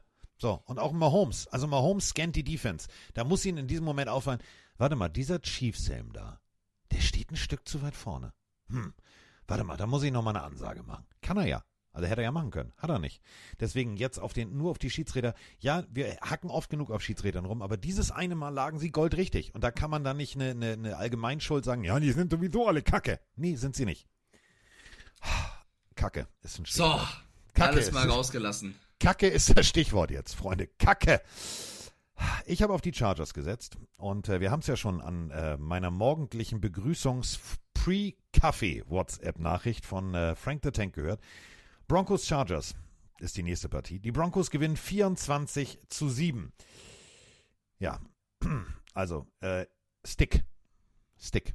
Nicht Jalapeno on a Stick. Wir sind jetzt nicht bei dem berühmten Bauchredner, sondern wir sind jetzt bei Stick. Stick ist äh, der Backup-Quarterback, der rein musste, äh, um für die Chargers zu schalten und zu walten. North Dakota State 2019 in der fünften Runde äh, gepickt an Pick 166. Ist jetzt tatsächlich schon etwas bei den Chargers. Hat auch äh, mit dem ersten und dem zweiten Team genügend Raps gekriegt, um zu wissen, okay, wie funktioniert das. Das hat er auch gezeigt, hat ganz gut funktioniert. Der Rest der Chargers hat aber gar nicht funktioniert. Justin Herbert am Anfang, wo ich gedacht habe, Digga, echt jetzt? Du siehst aus wie Justin Herbert, aber du bist nicht Justin Herbert. Die ganze Offense hat mir überhaupt nicht gefallen und da muss man jetzt wirklich mal langsam, aber sicher die Coaches-Diskussion aufmachen. Das funktioniert nicht mehr. Dieses Konstrukt Coach mit diesem Team kann nicht funktionieren. Das war einer der schlechtesten Coaching-Jobs, die ich, glaube ich, je gesehen habe. Also Brandon Staley, den ich oft geschützt habe letztes Jahr noch, der mir auch letztes Jahr besser gefallen hat als in diesem Jahr, trifft zu viele Fehlentscheidungen. Was am Third Down gecallt wurde teilweise. Und es- war jedes Mal so, okay, 50-50, entweder er macht das oder er macht das. Und hat jedes Mal das Falsche ge- gewählt. Es war wirklich, das Play-Calling war bodenlos, egal ob mit Herbert oder mit Stick. Sie haben zwölfmal versucht, einen Third Down zu einem ersten Versuch zu machen. Zwölfmal den dritten Versuch. Kein einziges Mal haben sie es geschafft. Ja, die Broncos Defense spielt seit zwei Monaten äh, auf, auf Top-Level. Aber trotzdem, das ist für die Mannschaft mit den Waffen, egal ob Herbert oder nicht, da ist ein Keenan Allen, da ist ein Eckler, das ist insgesamt zu wenig, nur sieben Punkte zu machen. Ähm, hat mir überhaupt nicht gefallen. Quentin Johnston noch der beste Receiver auf dem Board für die Chargers. Und die Broncos haben ein bisschen gebraucht. Also der erste Drive ähm, oder der- direkt der Anfang, wo, wo Wilson die Interception wirft, da habe ich direkt Angst. Aber nach dieser Interception, und das ist dann auch die Mentality von, von Wilson, die mir sehr gefällt, hat er ein Top-Spiel gezeigt. Also die, die ersten Spielzüge mit ihm waren noch wackelig, da war er nicht gut und danach hat er angefangen, sehr guten Football mit seiner Offense zu spielen. Und deswegen war das ein hoch, hoch, hoch verdienter Sieg der Broncos, die jetzt nur noch, glaube ich, ja, sind ein Sieg weg von den Chiefs, meine Freunde. Einen Sieg. ja, an die ganzen Sean Pater äh, ist, äh, hat gefailt bei den Broncos. Und was geben die für Kohle aus? So Wilson ist washed und keine Ahnung, wie können sie die Leute rausschmeißen aus der Defense? Aber ich liebe es, wie jedes Jahr im Football die ganzen sehr harten Kritiker irgendwann mal zu, zu, zur Ruhe kommen müssen, weil einfach ihre Takes zu Beginn der Saison nicht mehr stimmen und es immer gut tut, ein bisschen das große Ganze zu sehen, zu relativieren. Die Broncos spielen mittlerweile echt guten Football und die Chargers tun nur noch leid. Also die Patriots gewonnen, irgendwie 6-0, cool. Jetzt äh, wieder nur sieben Punkte. Äh, Brandon, ich muss das leider so klar sagen, weil ich war einer von den Verteidigern. Brandon Staley, die Zeit ist vorbei. Das, der wird, ich bin sehr überzeugt, der wird nächstes Jahr nicht Trainer der Chargers sein. Also, äh, auf meinem Schreibtisch guckt mich gerade ein gewisser Justin Herbert an. Äh, Habe ich mir über Tars mal gekauft, so eine äh, McFarlane-Figur. Das war damals am Anfang Dynamik. Das war alles super. Das hat mir wirklich gut gefallen. Ich war ein riesengroßer Chargers-Fan. Das war für mich immer der Geheimfavorit. Aber wenn wir, und Mike hat es gerade schon gesagt, wenn wir ähm, die Defense einfach mal ganz kurz in den Fokus heben, die Defense der Broncos, aus der eigenen Endzone, und da sind wir wieder beim Play Calling, ähm, gib deinem Quarterback die Möglichkeit, den Ball nach außen zu verteilen. Das wäre hilfreich. Denn in der Mitte stehen die Liner. Wenn die sich lang machen und hochspringen, dann musst du rein theoretisch eine Bogenlampe werfen. Eine Bogenlampe braucht nun mal längere Zeit, dass sie da ist, als wenn du einen geraden Laser wirfst. So, jetzt soll der Ball direkt durch die Mitte befördert werden. Herberts Ball wird getippt. Browning. Zack, bumm, ding, ding, ding. Browning, Entschuldigung. Ding, ding, ding. Cooper fängt den Ball ab, erste Interception. So. Und danach dann einfach direkt sozusagen von der Fußmatte musst du den Brief nur noch in den Briefkasten rammen Javonte Williams mit seinem ersten Touchdown seit 2021. Und schon war Momentum auf Seiten der, der, der, der Broncos. Und du hast es gerade so schön gesagt, Mike. Russell Wilson hat dieses Momentum komplett angenommen. Komplett. Und da muss man ehrlich sagen, das war mal ganz, ganz, ganz solider Football auf Seiten der Broncos. Wenn du dann auch noch mal eine Sache noch mal kurz Abo Playcalling in den Raum wirfst, kein Catch für Keenan Allen bis ins zweite Viertel. Mhm würde Sinn machen, den vielleicht irgendwie in dem Play so zu platzieren, dass er frei ist. Würde ich jetzt machen als Coach. Aber wer bin auch ich? Alright, haben wir alles zum Spiel gesagt, weil ich äh, denke, dass, dass wir die Chargers noch zu Genüge in den Boden getreten haben. Haben sie leider auch verdient. Und die Broncos, ey, ich, wenn die es in die Playoffs schaffen, ich fände das sehr spannend. Also ich glaube tatsächlich, das ist ein Team, gegen das spielst du ungerne ähm, die können wehtun, vor allem mit ihrer Defense. Wir haben jetzt noch ein Spiel zu besprechen, weil die anderen beiden Partien, Titans, Dolphins, Packers, Giants, sind erst heute Nacht. Die machen wir dann quasi in unserer nächsten Folge und Cardinals gegen Commanders haben eine Bye Week. Wir haben jetzt noch das große Spiel, yeah. wo es hieß, die Eagles werden gerupft, wo ich gesagt habe, Freunde, mag sein, aber bitte eine andere, eine andere Sprache in dem, dem Fall. Sie wurden trotzdem dominiert. Ich habe auf die Eagles gesetzt, lag damit komplett daneben. Die Cowboys setzen ein dickes Ausrufezeichen, gewinnen ihr Heimspiel gegen die Eagles deutlich. Moin Carsten, moin Mike und erstmal einen guten Start in die Woche. Ja, für mich ist er nicht so optimal gestartet. Die Eagles haben von den Cowboys ein bisschen den Popo aufgerissen bekommen. Ja, Kopf hoch, weitermachen, ist noch nichts verloren. Die nächsten Spiele müssen ganz einfach gewonnen werden damit wir wieder uns den ersten Seed in der NFC holen. Aber never give up. Fly Eagles fly. Ja, Fly Eagles fly. Also das dachten sich zumindest auch die Eagles bis zum Beginn dieser Partie. Die haben sich gesagt, ja, alles klar, hier, wir sind, wir, wir haben eine geile Defense, wir, wir haben eine geile Defense, da sind auch geile Sachen passiert, da müssen wir natürlich bei diesem Spiel etwas länger drüber sprechen. Die haben das wirklich teilweise gut gemacht. Aber, Freunde, Dak Prescott und seine Offense das ist einfach mal wirklich geiler Scheiß. Ich habe ein ganz anderes Spiel erwartet. Also, vielleicht ging es Mike genauso. Wir haben beide gesagt, nee, vermöbelt wird da keiner. Doch, 33 zu 13 gewinnen die Cowboys zu Hause. Und äh, die Siegesserie zu Hause, sie hält an, liebe Freunde. Der erste Drive alleine. Ganz ehrlich. Geiles Playcalling. Wir kritisieren oft genug Coaches, aber das war smartes Offensivcall äh, smartes Offensiv-Calling. So, Calling, Vienna Calling. Falco lässt grüßen. Der erste Drive, extrem gute Läufe, die das Feld breiter gemacht haben, offener gemacht haben. Dann ein Zuckerpass auf äh, Lamp und wenn du dir dann angeguckt hast, wie viel Zeit die Cowboys von der Uhr genommen haben, habe ich gedacht, warte mal, die Uhr, die stimmt nicht. Wieso sind denn so viele Minuten schon weg? Das war richtig geil. Es war äh, eine dominante Performance. Also in allen Teilen, Special Teams, Defense, Offense, die Cowboys haben sie dominiert und waren überall besser. Und für mich ist das Spiel auch von Dak Prescott eins gewesen, wo er für mich endgültig in der MVP-Diskussion mit dabei ist. Ähm, die Eagles musste erstmal so schlagen. Sie stehen auch zu Hause jetzt 7-0, die Cowboys, also gewinnen jede Partie zu Hause. Und die Eagles jetzt äh, schon wieder verloren. Da kommen jetzt echt ein paar Fragen auf, weil, und das hat mich mit am meisten überrascht, ich dachte, die Eagles Defense kann diese Cowboys Offense mehr stoppen, als sie es getan haben. Aber konnten sie nicht. Und das liegt auch daran, dass sie einfach sehr, sehr, sehr variablen Football zeigen. Also du hast sehr viele verschiedene Passempfänger. Du hast einen Jake Ferguson auf einmal, der Receiving Leader ist, nicht CD Lamb, der hat ein Jahr weniger gefangen. Ähm, dann kommt ein Pollard plötzlich auch in, im, im Receiving Game, Enrico Dowdle, also super, super, super kreatives Playcalling gegen eine starke Mannschaft und die Defense kann eben guten Football spielen. Die Cowboys sind, soweit will ich jetzt mal rausgehen, für mich gerade mit den Niners und vielleicht, ich bleib bei meinem Dolphins-Gefühl, die Teams, die es zu schlagen gilt. Die Eagles haben jetzt ein bisschen was verloren, ja, ich habe die Ravens nicht vergessen, aber ähm, die Cowboys sind vor allem zu Hause gerade eine absolute Macht. Trotzdem ist immer noch so ein bisschen dieses, dieses Gefühl der letzten Jahre, was passiert, wenn Deck mal nicht so einen überragenden Tag hat. Das darf natürlich nicht passieren. Ich will es auch gar nicht dabei äh, beschwören, sondern lieber den Respekt ähm, jetzt da lassen, den er auch verdient hat und nicht jedes Mal dann noch mäkeln und irgendwie haten.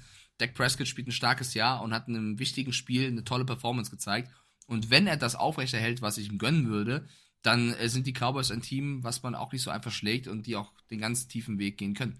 Und vor allem spielen sie smarten Football. Also nach dem Design Quarterback Run äh, fumbled, hurts den Ball, Donovan Williams nimmt den Ball auf.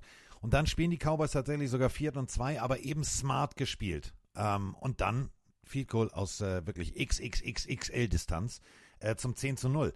Klar, Eagles haben alles in die Waagschale geworfen. Die haben sogar einen Fake Punt gespielt, äh, dann Elliott das Anschluss äh, geschossen und so weiter und so fort. Aber überleg dir das mal. Wirklich selbst ein Goal-Line-Touchdown, der noch mal under Review und noch mal under Review war. 17 zu 3.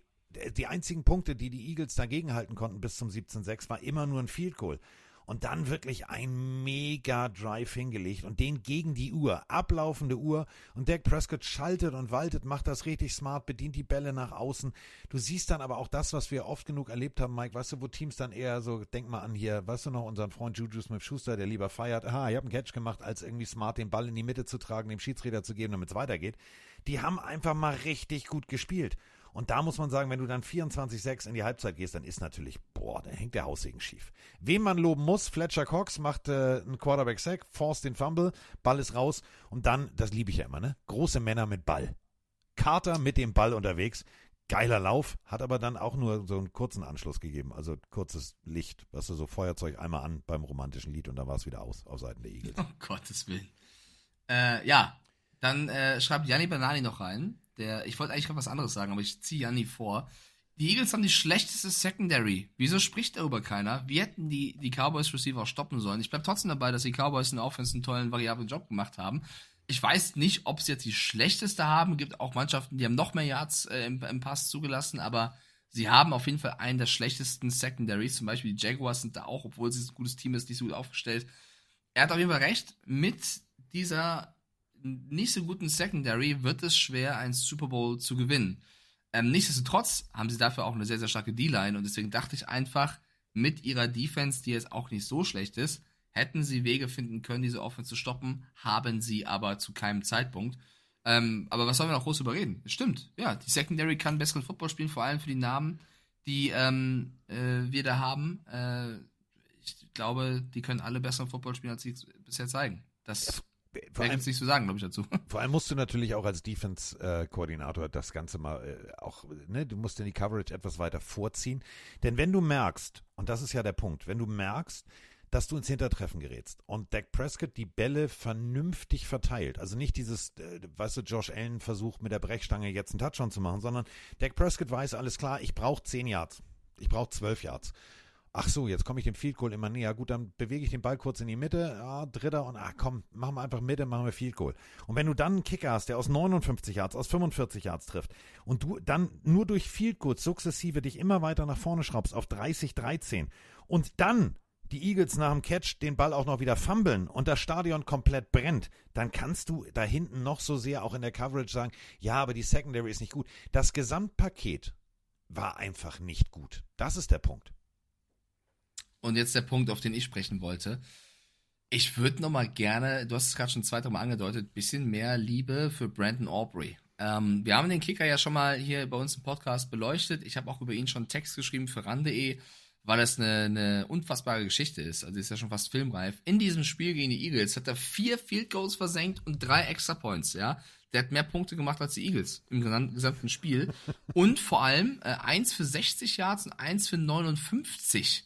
Der hat es zweimal ja. geschafft, äh, ein Field Goal zu versenken, wenn es mindestens 59 Yards als Entfernung gab. Das gab es noch nie in der NFL-Geschichte. Also, also im gleichen Spiel. Unfassbar. Und das ist jemand, der vom Fußball kommt, der einfach gesagt hat, okay, Fußball, ich bin ganz gut, aber es reicht nicht ganz. Ich äh, gehe über die USFL Richtung NFL, schlag da die Gegner in der Offseason im Trainingscamp und werde einfach mal NFL-Kicker. Also riesen, riesen Geschichte von, von Brandon Aubrey und lässt vielleicht alle Fußballer da draußen nochmal hinterfragen, vielleicht nicht doch nochmal nach Amerika zu fliegen und äh, irgendwelche Kicks zu versuchen. Also riesen, riesen Story ist, äh, muss sagen, ist gerade einer der besten, wenn nicht sogar der beste NFL-Kicker da draußen. Das aus dem Nichts. Also, ich ziehe meinen Hut vor Brandon Aubrey. So, da kann man auch nur den Hut ziehen. Und äh, das ist eben genau der Punkt. Wenn du 36 Minuten, glaube ich, 36 Minuten irgendwas, den Ball bewegst und dann so einen zuverlässigen Kicker hast, dann sind das schon mal neun Punkte, die du mitnimmst. Weil in drei Drives über die Zeit gerechnet, das ist, ist ein Mathebeispiel, dann sind das schon mal neun Punkte, die du machen musst. Wenn du dann auch noch sukzessive vernünftig den Ball bewegst und dann noch Touchdowns machst, dann ist das einfach mal das Gesamtpaket. Und deswegen sind Kicker ebenso scheiße wichtig und verdienen auch zu Recht viel Geld. Denn, du hast es gerade gesagt, der hat einfach mal mehr Punkte gemacht als die Eagles. Und das heißt, ja, rechne mal in der, in der Addition, alle Leistungsträger der Offense zusammen, was verdienen die bei den Eagles? Ein Kicker ist scheiße wichtig. Absolut richtig. So, wir haben jetzt alle Spiele besprochen. Ähm, ich merke es am Hals auf jeden Fall. Mein LDS, also mein Leiter der Sendung, hat mich auch schon zweimal angerufen. Ähm, zwei Spiele, die wir noch besprechen müssen, dann in der nächsten äh, Podcast-Folge auf jeden Fall. Ich schaue gerade durch die News, ob wir irgendwas noch vergessen haben. Wir können noch erwähnen, dass Justin Herbert sich verletzt hatte. Hatten wir ja kurz erwähnt, ist der, der äh, an der rechten Hand ein Finger. Wir wissen noch nicht, ob er oder wie lange er ausfällt. Genauso wie bei Justin Jefferson ist, soweit ich weiß, noch keine Diagnose da, wie lange der ausfallen könnte. Stroud geht ins Concussion-Protokoll. Äh, Nico Collins Verletzung gibt's auch noch keine Diagnose. Jaden Daniels haben wir erwähnt.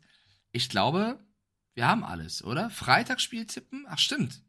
Das ist ein guter Hinweis von Janni. Sternchen für ihn. Wir müssen natürlich noch NFL Week 15 uns anschauen. Ja, wollte ich noch. Ähm, ich hätte es auch noch gesagt, aber. Entschuldigung, Entschuldigung. Dann, dann mach doch. Nö, du hast das so schön anmoderiert. Du kannst ja schon mal warm laufen für die, für die Bundesliga-Webshow. Wen hast du denn da heute als Gast? Felix Groß wird heute zu Gast sein. Das ist der Bruder von Toni Groß. Ja, ja. Den glaub, kannst du ganz herzlich von mir grüßen. Mit dem habe ich zusammen schon mal bei der, bei der Bild auch die Webshow gemacht. Ähm, da wurde ich zugeschaltet äh, zum, äh, zum Thema Football und er, äh, der ist Football äh, auch affin. Mit dem kannst du, kannst du, kannst du reden. Kannst gleich erstmal einen Pille O-Ton einholen.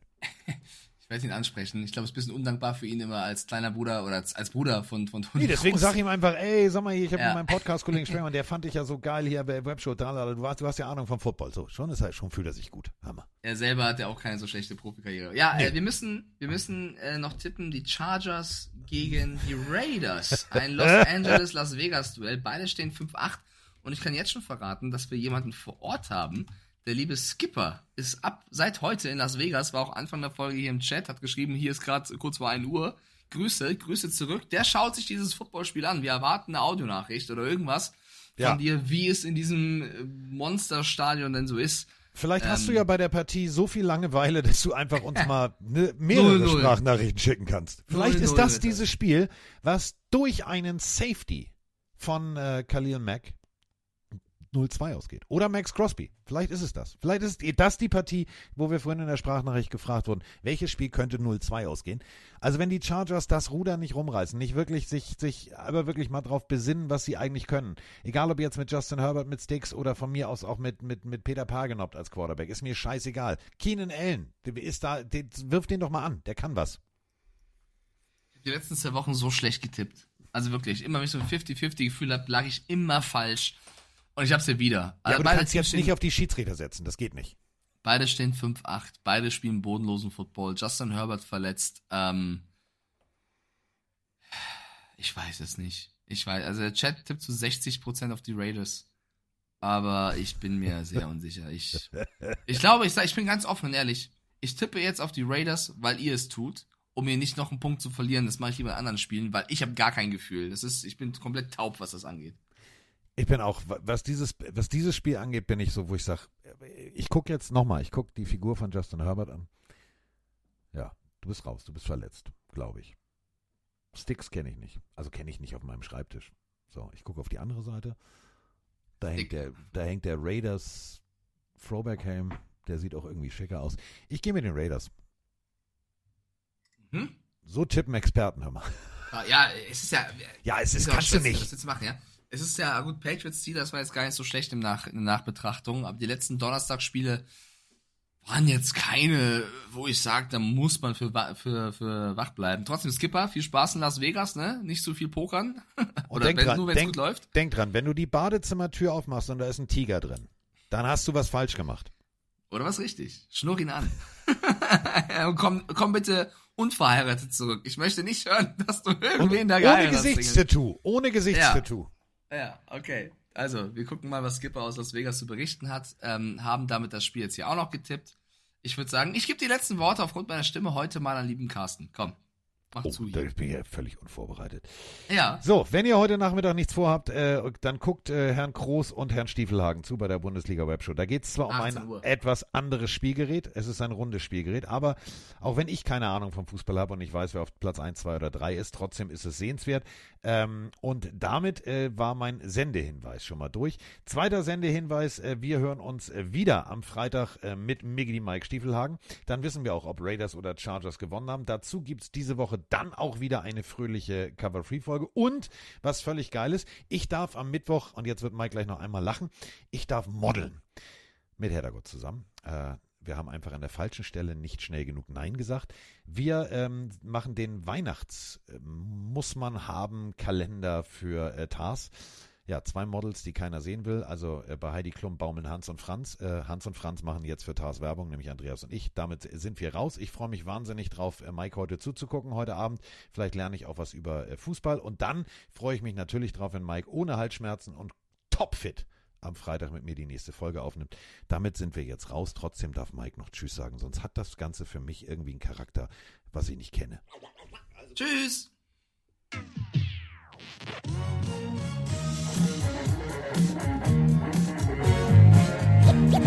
Wir sind jetzt raus. Tschüss.